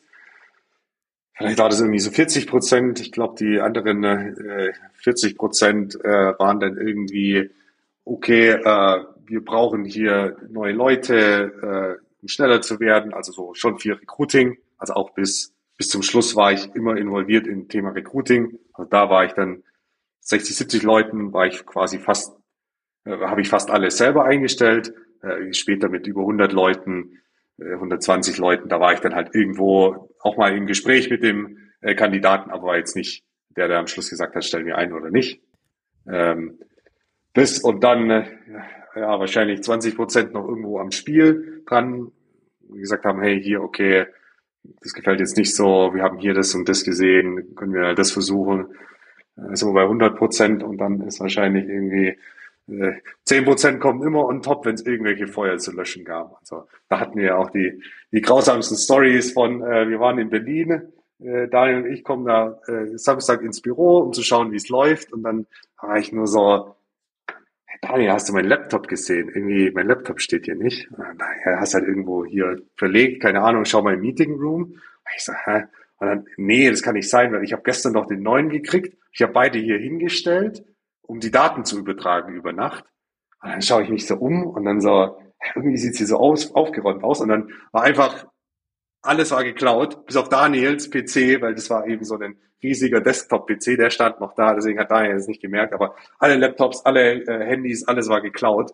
Da musste es da halt auch, pff, shit, wir brauchen neue Geräte, die Leute kommen ja am, am Montag, äh, wir haben jetzt gar nichts mehr, weil quasi, keine Ahnung, äh, Viele haben es halt im Office einfach gelassen und dann 80 Prozent der Geräte waren einfach weg. 90 Prozent der Geräte waren einfach weg. Oh, dann hat es halt weder ein Laptop zum Arbeiten noch ein, noch ein Handy, um das zu testen. Und dann pff, Samstag sind wir los, haben ein paar Geräte gekauft. Dann muss ich natürlich erst auch einrichten und so. Und da war halt dann, okay, Montag sind wir dann nochmal los, weil dann teilweise gab es halt keine Geräte mehr da im Supermarkt, äh, im, im Mediamarkt. Dann bist halt als junges Unternehmen und dann ist plötzlich deine Kreditkarte ausgemaxt, weißt du, weil du hast halt irgendwie ja. Consumer-Sparkassenkarte und dann so, ja, äh, die sind dann auch, ja, wie, wollt ihr fünf MacBooks mitnehmen? Hey, denken die auch gleich, du hast hier geklaute ja. Kreditkarte und wie. Und dann, also das war damals teilweise schon stressig und äh, kommen immer mal wieder solche Sachen, wo du sagst, okay, jetzt musst du halt hier irgendwie, irgendwie schauen, dass der Laden weiterläuft. Okay, du seid ihr mal irgendwie mit einer dicken Einkaufstasche in den Mediamarkt und habt einfach mal alles, was da irgendwie was berechnen konnte, mal mitgenommen. Okay. Ja, ja, also äh, traurig ist ja, dass ja uns noch einen Monat später nochmal passiert dann, aber weil wir, ich glaube, es gibt so Banden, die schauen immer, also wir waren ja im ersten äh, da haben die uns quasi äh, alles leer geräumt und dann sind wir umgezogen in das äh, in das neue Büro und wussten schon, wo, hier müssen wir ein bisschen sicherer sein, falls nochmal eingebrochen wird. Und also ich glaube, im Rework weiß man immer nicht so, aber da war nichts aufgebrochen, komischerweise, ob da nicht jemand eine Karte hatte oder wie auch immer. Und in, äh, im anderen Büro kamen die wirklich mit der Flex und haben die krasse Stahltür einfach aufgeflext. Weißt du, dann denkst du auch so, pff. Ja, aber dann nochmal die gleiche Geschichte. Äh, Boah, das. Weiß nicht, kommen so ins, kommen so ins Büro, der, äh, der Cleaning Guy ist schon, der kam ja immer dann um 5 Uhr morgens, der war schon so, hey, hey, hier und ich so, hey, was ist denn los? Misha, ganz ruhig, ganz ruhig, was ist denn los? Ja, hier, zeig die Tür. Und dann dachte ich mir so, fuck, fuck, nicht schon wieder. Ja. Okay, okay. Naja, aber also, dann stellen sich ja auch interessante Fragen. Also ich meine, Hardware jetzt zum Arbeiten, okay, schön und gut, aber eure ganze Code, eure ganzen ähm, Sachen, ihr hattet wahrscheinlich vermutlich mal keine eigenen Server, sondern habt alles in der Cloud rechnen lassen?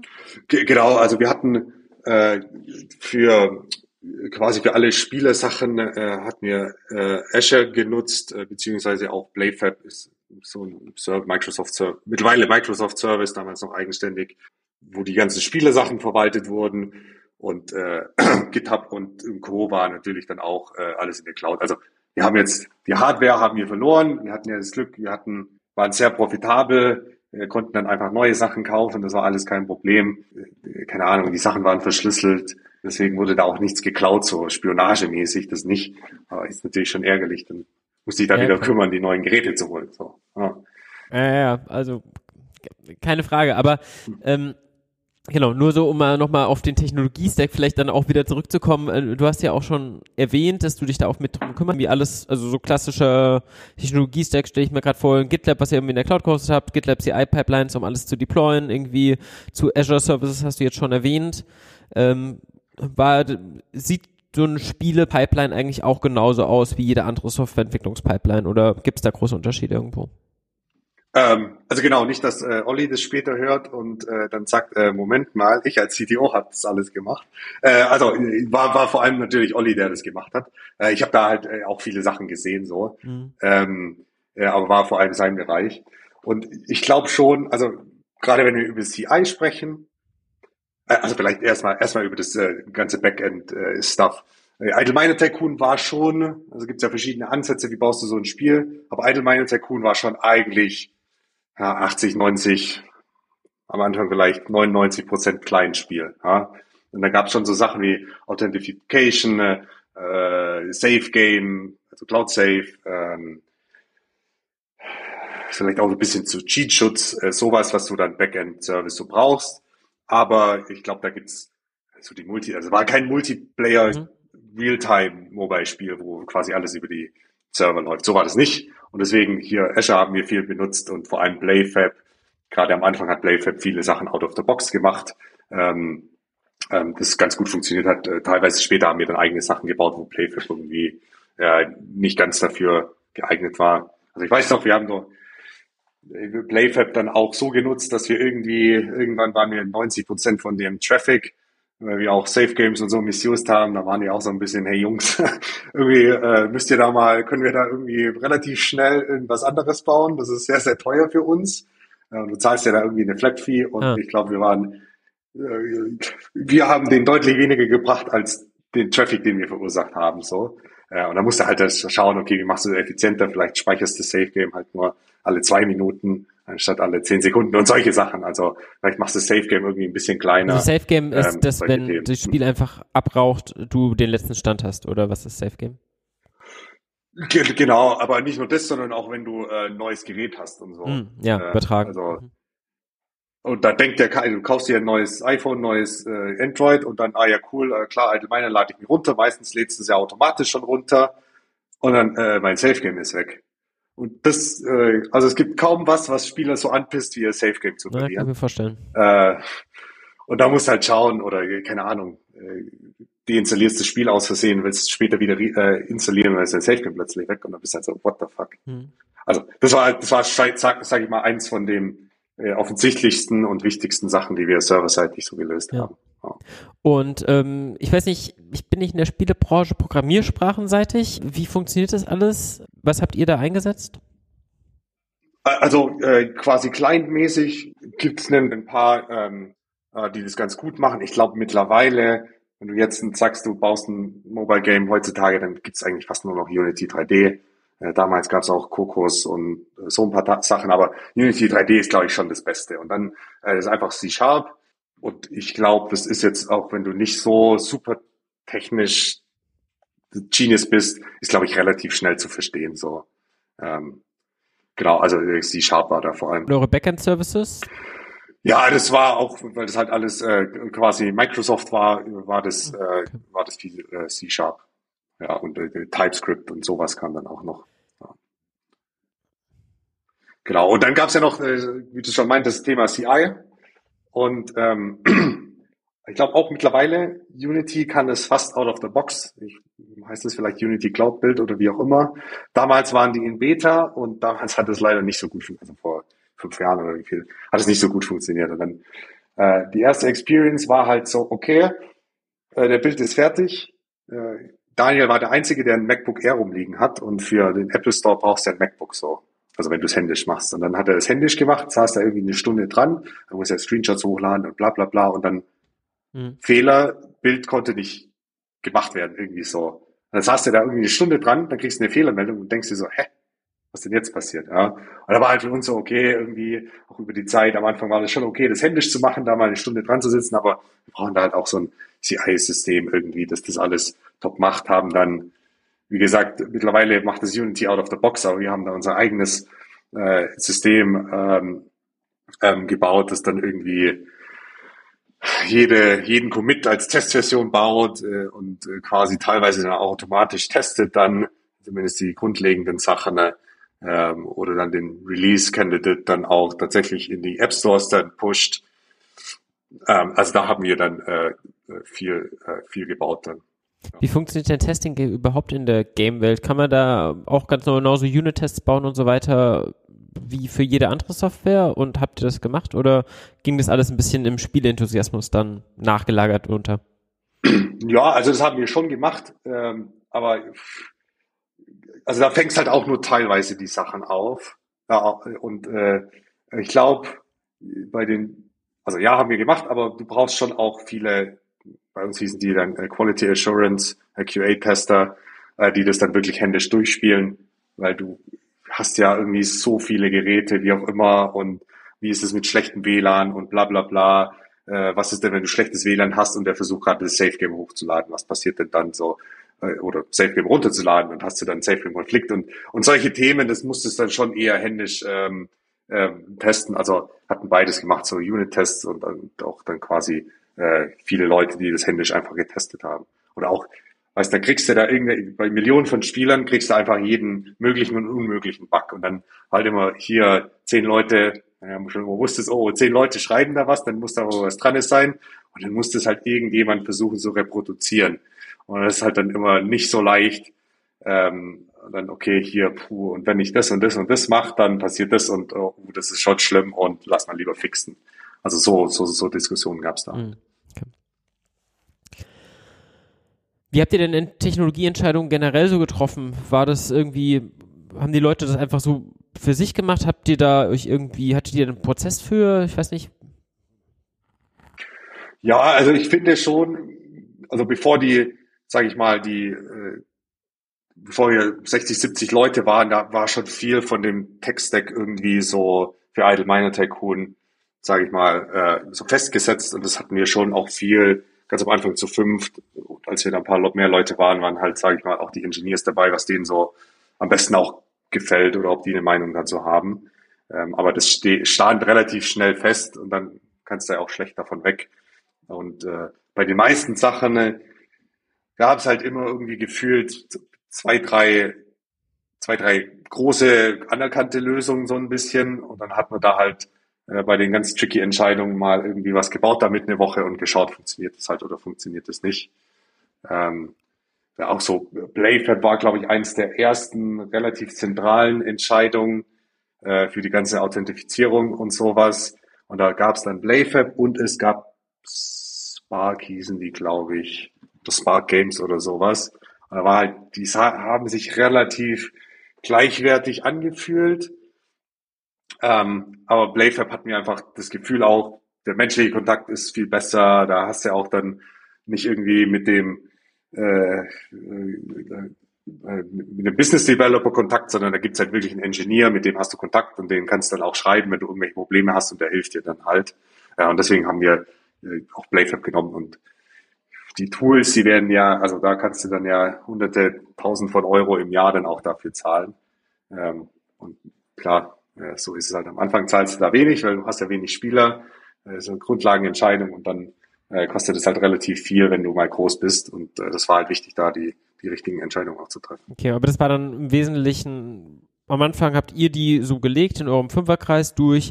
Wir gucken uns die Sachen einfach an, probieren sie aus, gucken, wie ist der, der Support vor allem auch. Ähm, das war so euer Prozess. Ja. Genau, richtig.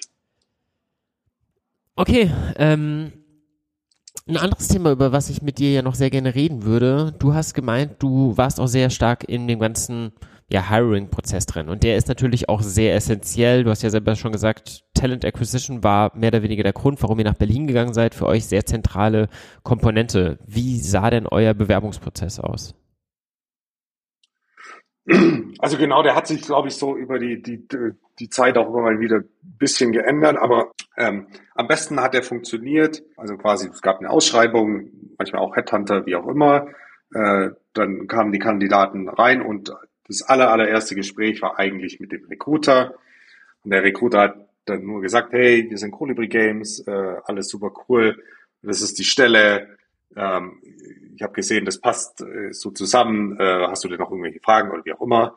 Und dann war das so das erste Kennenlernen, äh, ich sage mal eher so ein, auch so ein bisschen Verkaufsprozess von dem Recruiter. Der Recruiter hat sich dann nur notiert, okay, das ist wirklich die Person, äh, die auf dem CV draufsteht und äh, das Englisch ist wirklich gut, äh, weil ohne Englisch, Geht nicht. Egal wie technisch gut du warst, mhm. ging halt nicht, ja. Und äh, ja, und auch so, hey, wann, wann kann der, also ja, die technischen Daten, ja. die Gehaltsvorstellung, äh, ab wann kann der anfangen? Ähm, hat auch verstanden, dass es in Berlin vor Ort mhm. ist. Und dann ging es eigentlich weiter an das, ähm, an das tatsächliche Team, das dann geheilt hat. Das war dann meistens der, hieß dann Hiring Manager 1 dann quasi. Also du warst irgendwie, ähm, hast einen neuen Engineer gesucht und dann war das halt der Head of Engineering meistens, der die äh, Hiring Manager 1 war, der hat dann gesagt, okay, hier alles cool, nochmal auch äh, quasi abgeprüft, so ein paar technische Fragen gestellt, vielleicht auch so ein kleines technisches Quiz. Und wenn das, dann war vielleicht eine Stunde, und wenn das alles gut war, dann war meistens Hiring Manager 2 war dann einer von uns Gründern, äh, meistens Daniel oder ich. Und wenn es für die ganz technischen Themen war, dann halt auch Olli. Äh, einfach eine halbe Stunde kennenlernen, passt es ungefähr, ist es irgendwie alles ganz gut. Und dann, äh, wenn das alles gepasst hat, äh, wurde die Person dann, egal woher die kam, quasi nach Berlin eingeladen oder eingeflogen, äh, Hotel, wie auch immer, haben wir alles übernommen und hat dann einfach ein, zwei Tage so Kolibri auch im Office kennengelernt, äh, so ein bisschen die, das Team kennengelernt, äh, wo die Person später arbeitet ähm, und danach den, nach dem, äh, haben sie mal gesagt, Probetag, danach äh, war halt die Entscheidung auch von beiden Seiten, hey, passt es oder passt es nicht. Und ich finde, das hat äh, eigentlich ganz gut so funktioniert ähm, um die Erwartungen einfach zu alignen. Was sind unsere Erwartungen, was sind die Erwartungen von dem, von dem Interessenten, ähm, findet man da zusammen. Worauf hast du denn in den Gesprächen, die du dann hattest, auf dieser dritten Stufe so besonders geachtet? Ja, also das kam, das kam dann, also wie gesagt, ich war für, für manche Teams war ich auch Hiring Manager 1, aber für die Teams, wo ich Hiring Manager 2 war, war das schon eher so, ist es einfach eine Person, die hier reinpasst und die hier auch langfristig glücklich wird.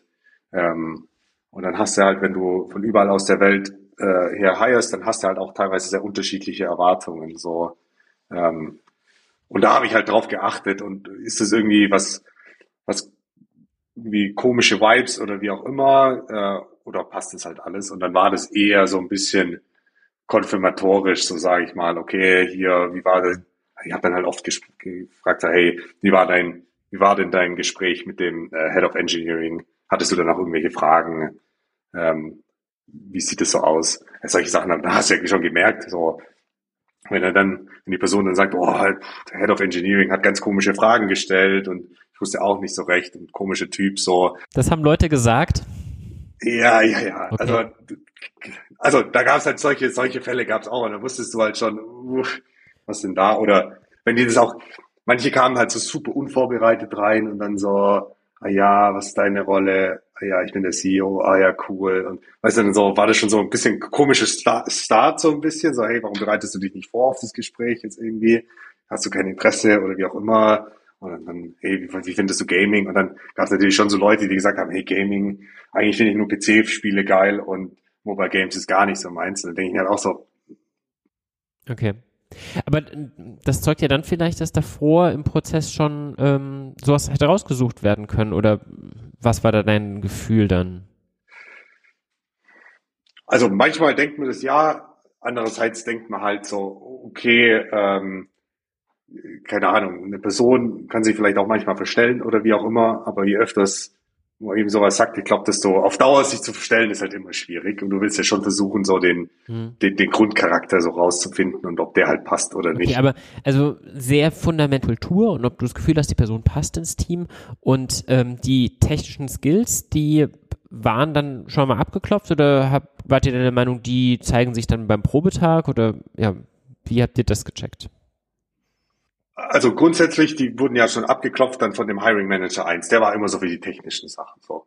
Aber wie du ja weißt, es gibt halt Entwickler, die können gut reden und da klingt das alles super smart, was die sagen. Und dann sitzen die vor dem Problem und versuchen das irgendwie super akademisch zu lösen und das dauert halt ewig oder ist ganz kompliziert oder es versteht keiner. Und sowas war dann eher an den Tagen. Sowas hat man an den Tagen gesehen.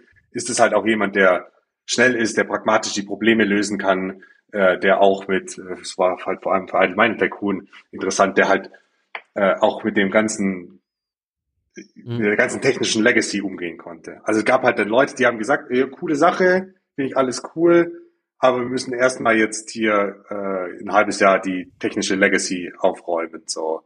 Dann weißt du halt so, ja, wie meinst du das jetzt? Und dann versuchst du im Gespräch rauszufinden, hey, sagt er das jetzt halt einfach nur so, weil er das gesehen hat, oder ist es dem wirklich wichtig? Und es gab halt Entwickler, denen war das Wichtigste, die technische Legacy, sage ich mal, aufzuräumen. Und davor können die nicht anfangen, ein neues Feature zu bauen. Und sowas geht halt nicht. Ja, also es geht halt einfach nicht. Du musst das Spiel halt, klar, musst du immer mal wieder aufräumen, aber du musst halt den Spielern was bieten, weil ein halbes Jahr technische Debt äh, abbaust und so, dann ist das Spiel halt tot danach. Ich glaube, manche waren da so festgefahren in ihrem Denken, dass sie dann gesagt haben, nee, nee, wir müssen das jetzt fixen alles so. Und so kannst halt nicht okay. arbeiten. Dann. Und also in diesem Hiring 1 Prozess, da hast du gesagt, haben die irgendwie auch häufig mal eine Aufgabe bekommen. Was waren das Sachen? Waren das eher so, so die generalistischen, irgendwie irgendeine Tree-Aufgabe oder irgendwas Dynamic Programming-mäßiges oder sowas, wie man es typischerweise so Bewerbungsprozessen sieht oder war schon irgendwas Customized auf euch? Ja, ich sag mal, das waren schon eher also die allgemeineren Sachen. Ne? Ähm, und die customizeden Sachen, die waren dann äh, eher vor Ort. Also ich weiß auch vor Ort gab es dann eben, äh, sage ich mal, so ein abgespeckte Idle Mining Tycoon Code-Version. Ähm, einfach wo hier viele Sachen, die komplizierten Sachen rausgenommen wurden. Und dann so, hier, das ist dein Dings und deine Aufgabe ist es jetzt,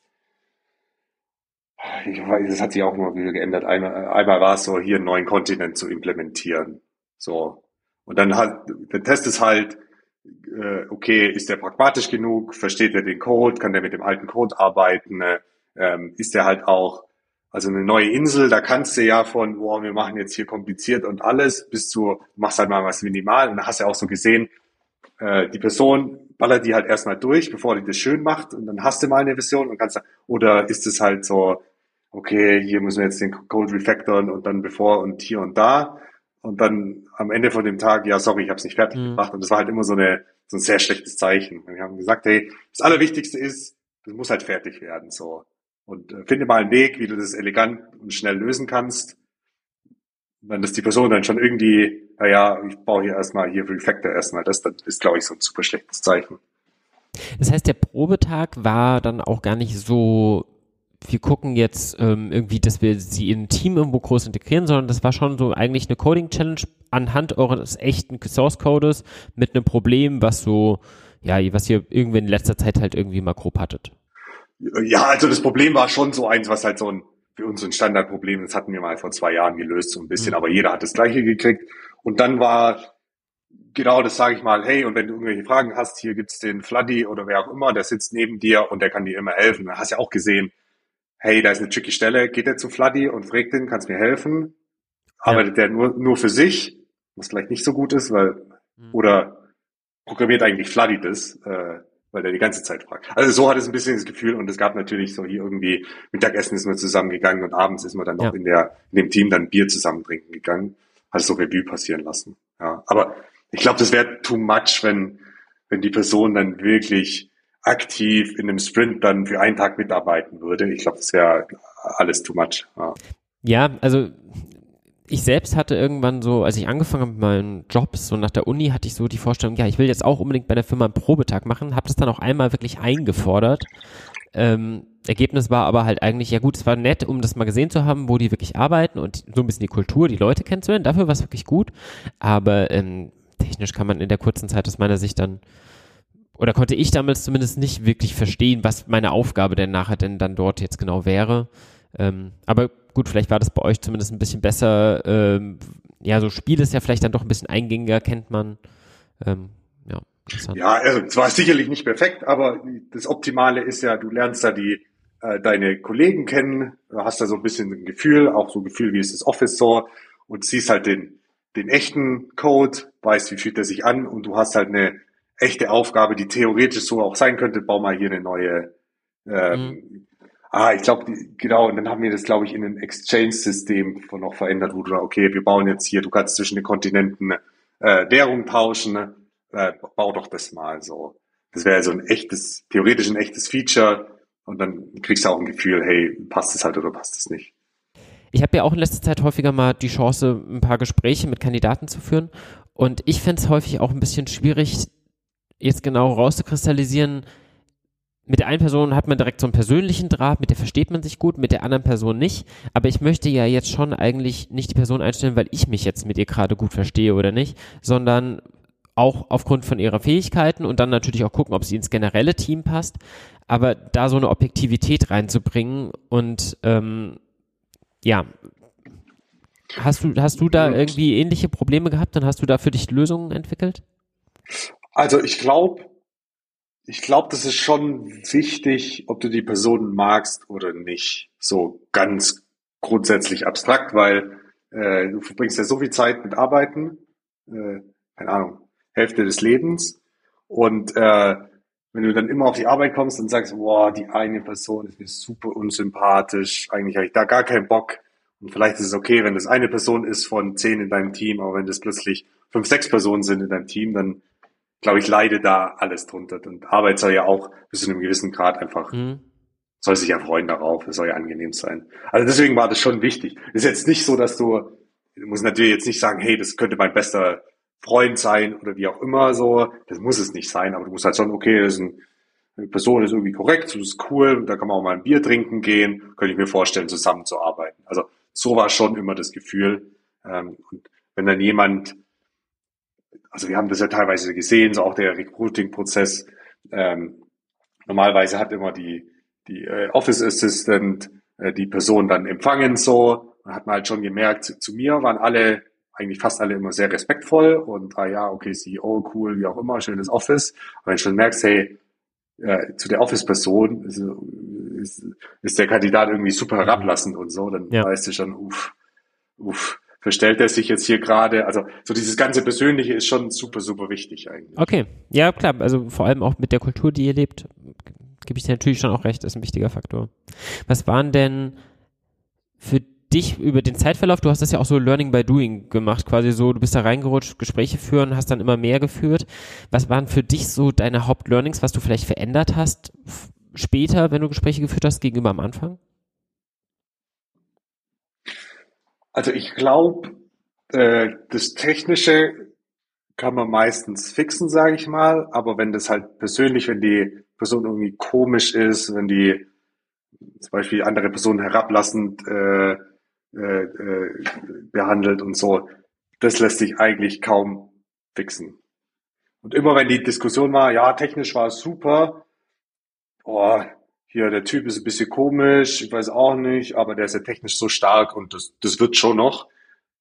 Dann, sag, dann habe ich immer meistens gesagt, hey, hatten noch mehr den Eindruck irgendwie und meistens waren es dann, also am Ende des Tages waren es immer irgendwie fünf, sechs Leute, die hatten dann mit der Person zu tun und dann hat man sich kurz besprochen, hey, wie war's denn? dann haben dann meistens immer zwei, drei Leute gesagt, ah ja, zu mir war es auch super komisch und äh, unangenehm und wie auch immer und dann war halt meistens die Entscheidung, okay, schade, es ist technisch ein Talent vielleicht, aber ganz ehrlich, wenn sich die Leute so unwohl, unwohl fühlen, dann machen wir das halt lieber nicht. Also so war da eher immer der Konsens. Ja. Gut, dann lasst uns doch noch mal kurz jetzt über den weiteren Werdegang von eurem Startup und dir auch reden. Also ihr seid wahnsinnig gewachsen. Ihr habt dann auch 2018 alle möglichen großen Preise ähm, gewonnen, irgendwie bei LinkedIn Top 25 Startups in Deutschland, den Deloitte First Place in Rising Star äh, Kategorie. Also ihr wurdet, hattet wirklich eine Menge Erfolg durch Preise wirtschaftlich, seid angewachsen bis auf 140 Mitarbeiter, glaube ich, ne? Genau, also es war, war um die 140 dann, ja. ja. Und irgendwann habt ihr euch dann erst nochmal umbenannt. Wie kam das eigentlich? Ja, also, ja, witzige Geschichte. Also, wir waren halt, okay, lass starten, wie auch immer. Dann musste ja, okay, natürlich brauchst du eine äh, GmbH bzw. UG dafür, äh, dass es halt einen rechtlichen äh, Mantel auch hat und ah ja, okay, dann brauchst du ja auch einen Namen dafür. Und dann, also ah ja, wie machen wir das mit Namen? Und dann hatten wir ein paar Namen aufge, aufgeschrieben und dann äh, war das irgendwie, hatten wir so eine Liste, okay, Fluffy Unicorn Games, Fluffy Unicorn Games, that's it. Und dann konnten sie ja immer googeln, ach nee, gibt's schon, können wir nicht nehmen. Und dann auf der zweiten Dings war dann irgendwie Fluffy Fairy Games und dann, ah, okay, good enough, äh, lass nehmen, lass einfach loslegen. Und dann, dann war das halt irgendwie ein ganz witziger Name so, äh, so spielerisch. Äh, fand den ganz cool, aber, in einer gewissen Zeit war das halt so, ja, irgendwie, das hat so gar nichts mit uns zu tun, das ist einfach so ein random Name. Ja, okay. ähm, und dann, dann habe ich gesagt, ja, okay, jetzt lass mal auch vielleicht irgendwie äh, da nochmal groß nachdenken, wie sollen wir uns denn wirklich nennen und umbenennen und haben dann mit Kolibri äh, einen super passenden Namen gefunden, weil Kolibri sind eben super kleine äh, äh, Vögel, aber die, die bewegen halt super viel und sind super schnell und äh, das war halt so irgendwie so, okay, wir sind eigentlich wie ein Kolibri, ähm, quasi kleine Teams, äh, aber dafür super schnell, das passt doch ganz gut. Der Name ist, sowohl in Deutsch als auch englischsprachig, klingt der ganz gut, äh, lass doch Kolibri nehmen. Also, Prozess war natürlich sehr viel länger als jetzt hier äh, geschildert und äh, hatte auch ein paar äh, Dead Ends so, aber äh, waren dann alle ganz zufrieden mit dem Namen und das hat mehr so wiedergespiegelt, wie wir uns eigentlich ja. fühlen. Okay, aber ihr habt also seid gewachsen von einem ganz kleinen Startup eben hin zu einer großen Firma, die dann zwar immer noch klein und agil war, zumindest habt ihr euch ja Colibri Games genannt, aber irgendwann kam ja dann der Zeitpunkt, dass ihr die ganze Firma, eure Kunden, Teil der Kunde hattet ihr schon früher ausbezahlt, an, an Ubisoft verkauft habt. Wie kam es dazu? Genau, also ich muss ja schon sagen, so irgendwann ähm, bist du halt so groß und im, äh, im Gaming sind die Umsatzzahlen relativ transparent. transparent. Also da gibt's ja äh, Annie und wie sie alle heißen, die Tools, wo man schon relativ genau sehen kann, hey, äh, wie viel Umsatz machen denn die eigentlich, wie groß sind denn die eigentlich? Und hatten da halt schon immer viel Interesse und äh, ab einem gewissen Zeitpunkt haben wir dann gesagt, okay, so viel Interesse, eigentlich, eigentlich würde es vielleicht Sinn machen, da irgendwie einen Partner zu suchen, mit dem wir das noch, äh, äh, noch größer skalieren können. Ähm, und am Ende des Tages hat eben Ubisoft äh, quasi äh, hat sich das mit Ubisoft alles so gut angefühlt, äh, es hat alles gepasst, die Chemie hat gepasst, da haben wir einfach gesagt, okay, cool, ähm, das wird so eine gute Partnerschaft, äh, lass das jetzt einfach machen. Äh, und das war dann ja Anfang 2020, wo dann Ubisoft äh, 75 Prozent der äh, Anteile übernommen hat an, an Colibri Games. Und ähm, ihr seid dann noch ein Momentchen dabei geblieben und dann allerdings ausgestiegen. War das der Plan von Anfang an, das so zu machen oder hat sich das dann so ergeben? Ja, also ich glaube, so in dem Moment, wo du, also die Idee von, die Idee war ja auch, dass Ubisoft über die Zeit quasi äh, nicht nur 75 Prozent übernimmt, sondern 100 Prozent von Colibri. Also das, das stand da ja schon fest. Äh, und dann war auch so, so die Abmachung, okay, wir Gründer, wir bleiben jetzt noch eine Zeit lang dabei, einfach zu schauen, hey, läuft das mit der, mit der Übergabe, finden wir da auch ähm, irgendwie talentiertes Management, um uns weiterzuführen? Und so die Ziele, die wir uns jetzt noch gesetzt haben, ja, das ging dann viel um äh, Dateninfrastruktur zu bauen und es ging darum, okay, neue neue Spiele, also nicht nur neue Spiele rauszubringen, sondern auch einen Prozess und Teams aufzubauen für neue Spiele Genau, und das hatten wir dann alles schneller geschafft, so als ursprünglich geplant und sind dann tatsächlich nach eineinhalb Jahren, äh, quasi das war dann April, April, Mai, ähm, äh, 2021, wo wir dann gesagt haben, okay, wir haben jetzt hier einen neuen CEO gefunden, äh, wir haben hier die äh, Management-Team hochgezogen, haben ja auch noch ein, zwei Leute extern geheiert äh, und haben einfach äh, jetzt 20 20 Prozent des Umsatzes oder so äh, von den neuen Games, äh, die funktionieren ganz gut. Da haben wir einen Prozess etabliert, äh, dass es gut eben eben auch neue Spiele produziert werden können. Das ist eigentlich für uns Zeit, so die die Übergabe zu machen und sind dann auch äh, auch quasi raus als als Gründer äh, als oder als als Vollzeit äh, ähm, aus Colibri. Genau. Wie schwer ist es dir gefallen, so einen Abschied zu nehmen? War das für dich ein, okay, wir haben halt ein Startup am Anfang gründen wollen, wir haben es gemacht, wir haben es großgezogen, wir waren erfolgreich. Ist es ein, ein Hochmoment oder ähm, auch dann verbunden mit Wehmut über die alte Zeit, die verlorenen MacBooks, wie auch immer? Ähm. Ja, ich glaube, es gab immer Höhen und Tiefen so bei Colibri, aber äh, das war natürlich schon eine sehr, sehr coole Story und äh, ja, ich erinnere mich, wir hatten ja zum Beispiel jeden Freitagabends immer die Meetings und am Anfang war das halt irgendwie in Karlsruhe, war halt zu zehnt oder wie auch immer und am Schluss waren das halt, hast da ein bisschen wie so, standst auf der Bühne, hast da gesprochen, was jetzt die Woche passiert ist und 100 Leute hören dir halt zu und äh, das geht halt immer voran und das war schon, schon so äh, sehr, sehr schöne Momente, ähm, aber du weißt halt auch, okay, äh, mit so einem Verkauf, irgendwann ist halt, irgendwann ist halt die Zeit, dass du dir dass du das auch übergibst an jemand anderen, äh, dass du dein, dein Baby quasi in die Welt hinauslässt, äh, jetzt jetzt äh, erwachsen und äh, soll auf eigenen Beinen stehen. Und da war das so ein bisschen mit einem weinenden, mit einem lachenden Auge. Ähm, ja. Genau. Und du hast dich ja jetzt dann entschlossen, die Zeit danach zu nutzen, um selbst nicht ein neues Startup hochzuziehen, sondern in andere Startups zu investieren ja, vielleicht willst du dazu auch nochmal was sagen. Wie kamst du dazu und ähm, ja, wie macht man das überhaupt? Genau, also letztendlich war die Idee, okay, äh, wir sind ja, wir sind ja immer noch, noch zu dritt, quasi Daniel, der Co-CEO, Co-CEO und äh, Olli, äh, der CTO. Okay, was wollen wir machen? Äh, wir wollen nicht gleich nochmal was Neues gründen. Ich glaube, da musste sich erstmal so eine Auszeit nehmen. Zu dritt hat das alles immer gut funktioniert und jetzt lass doch auch äh, in dem Sinne äh, das Geld zu dritt weiterverwalten.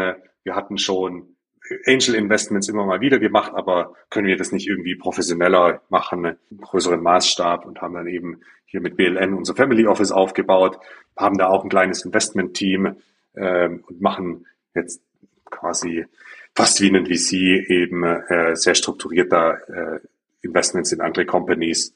Also nicht nur das, äh, machen auch viel, sage ich ja sonst an den Stocks, Bonds, Equities, Private Equity, äh, auch VC-Investments, quasi wir investieren in an, anderen VCs. Aber so, das, was man oft nach außen sieht, sind halt die, die äh, unsere Business Angel Investments. Und wie gesagt, das macht uns auch super viel Spaß. Äh, lernt man neue Teams kennen, kann die auch ein bisschen coachen, ne?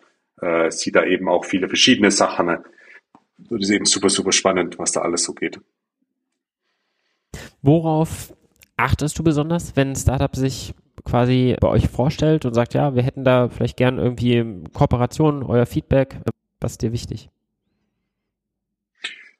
Also ich glaube, das ist schon schon ähnlich wie, wie bei Colibri, wo ich sage, okay, das, da muss halt irgendwie, ich muss halt das Gefühl haben, die Leute, die das machen, ne, die haben eine Ahnung davon, äh, die wollen da durchpowern, die, die sind da kompetent. Ähm, und ich glaube, die können eine gute Kultur aufbauen. Da kommt natürlich immer an, in welchem, wo die jetzt gerade sind. Wenn das halt ein ganz neues Team ist, das vielleicht nicht mehr hat als eine Idee, dann, dann kann man ja fast nur darauf achten, so, hey, wie ist das Gründerteam? Glaube ich, die, die schaffen das.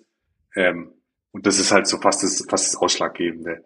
Und dann ist natürlich so schon so im nächsten Schritt, ich glaube, da, da achtet das Investment-Team äh, nochmal deutlich stärker als ich. Äh, so, hey, ist der Markt halt groß genug? Gibt es die Idee irgendwie schon so? Oder äh, ist es irgendwie eine Abwandlung, eine neue Idee? Kann das funktionieren? Äh, wie groß kann man das skalieren? Etc. Das sind natürlich dann schon auch, schon auch wichtige Gedanken, so.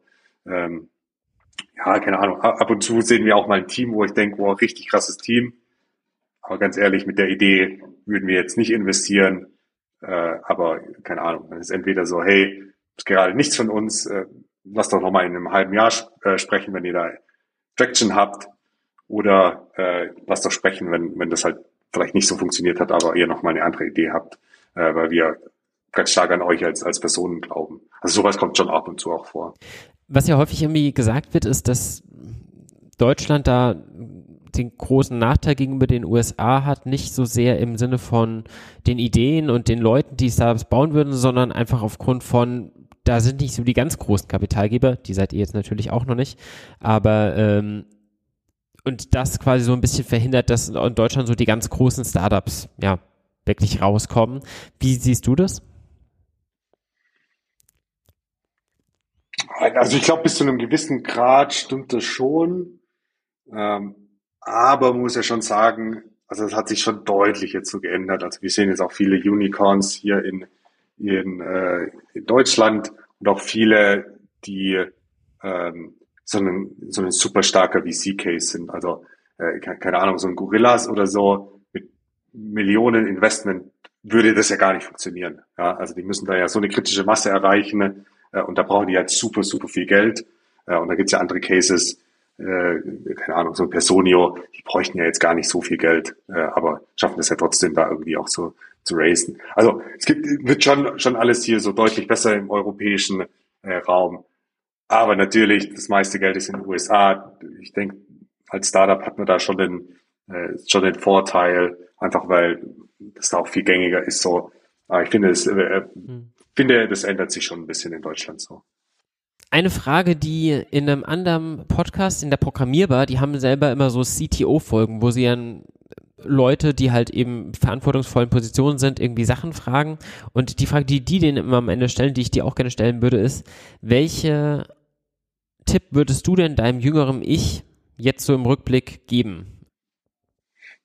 Ja, äh, ja, ich glaube, äh, das ist auf jeden Fall vieles richtig gemacht. Ich glaube, ich hätte einfach, also wie gesagt, das ist ja diesen Erfolgsstory. Ich glaube, ich hätte teilweise noch mutiger sein können und äh, oftmals die Entscheidung, wo wir dann ja, Wochen und Monate lang rumgehadert haben, äh, sollen wir das machen, sollen wir das nicht machen, einfach schneller treffen.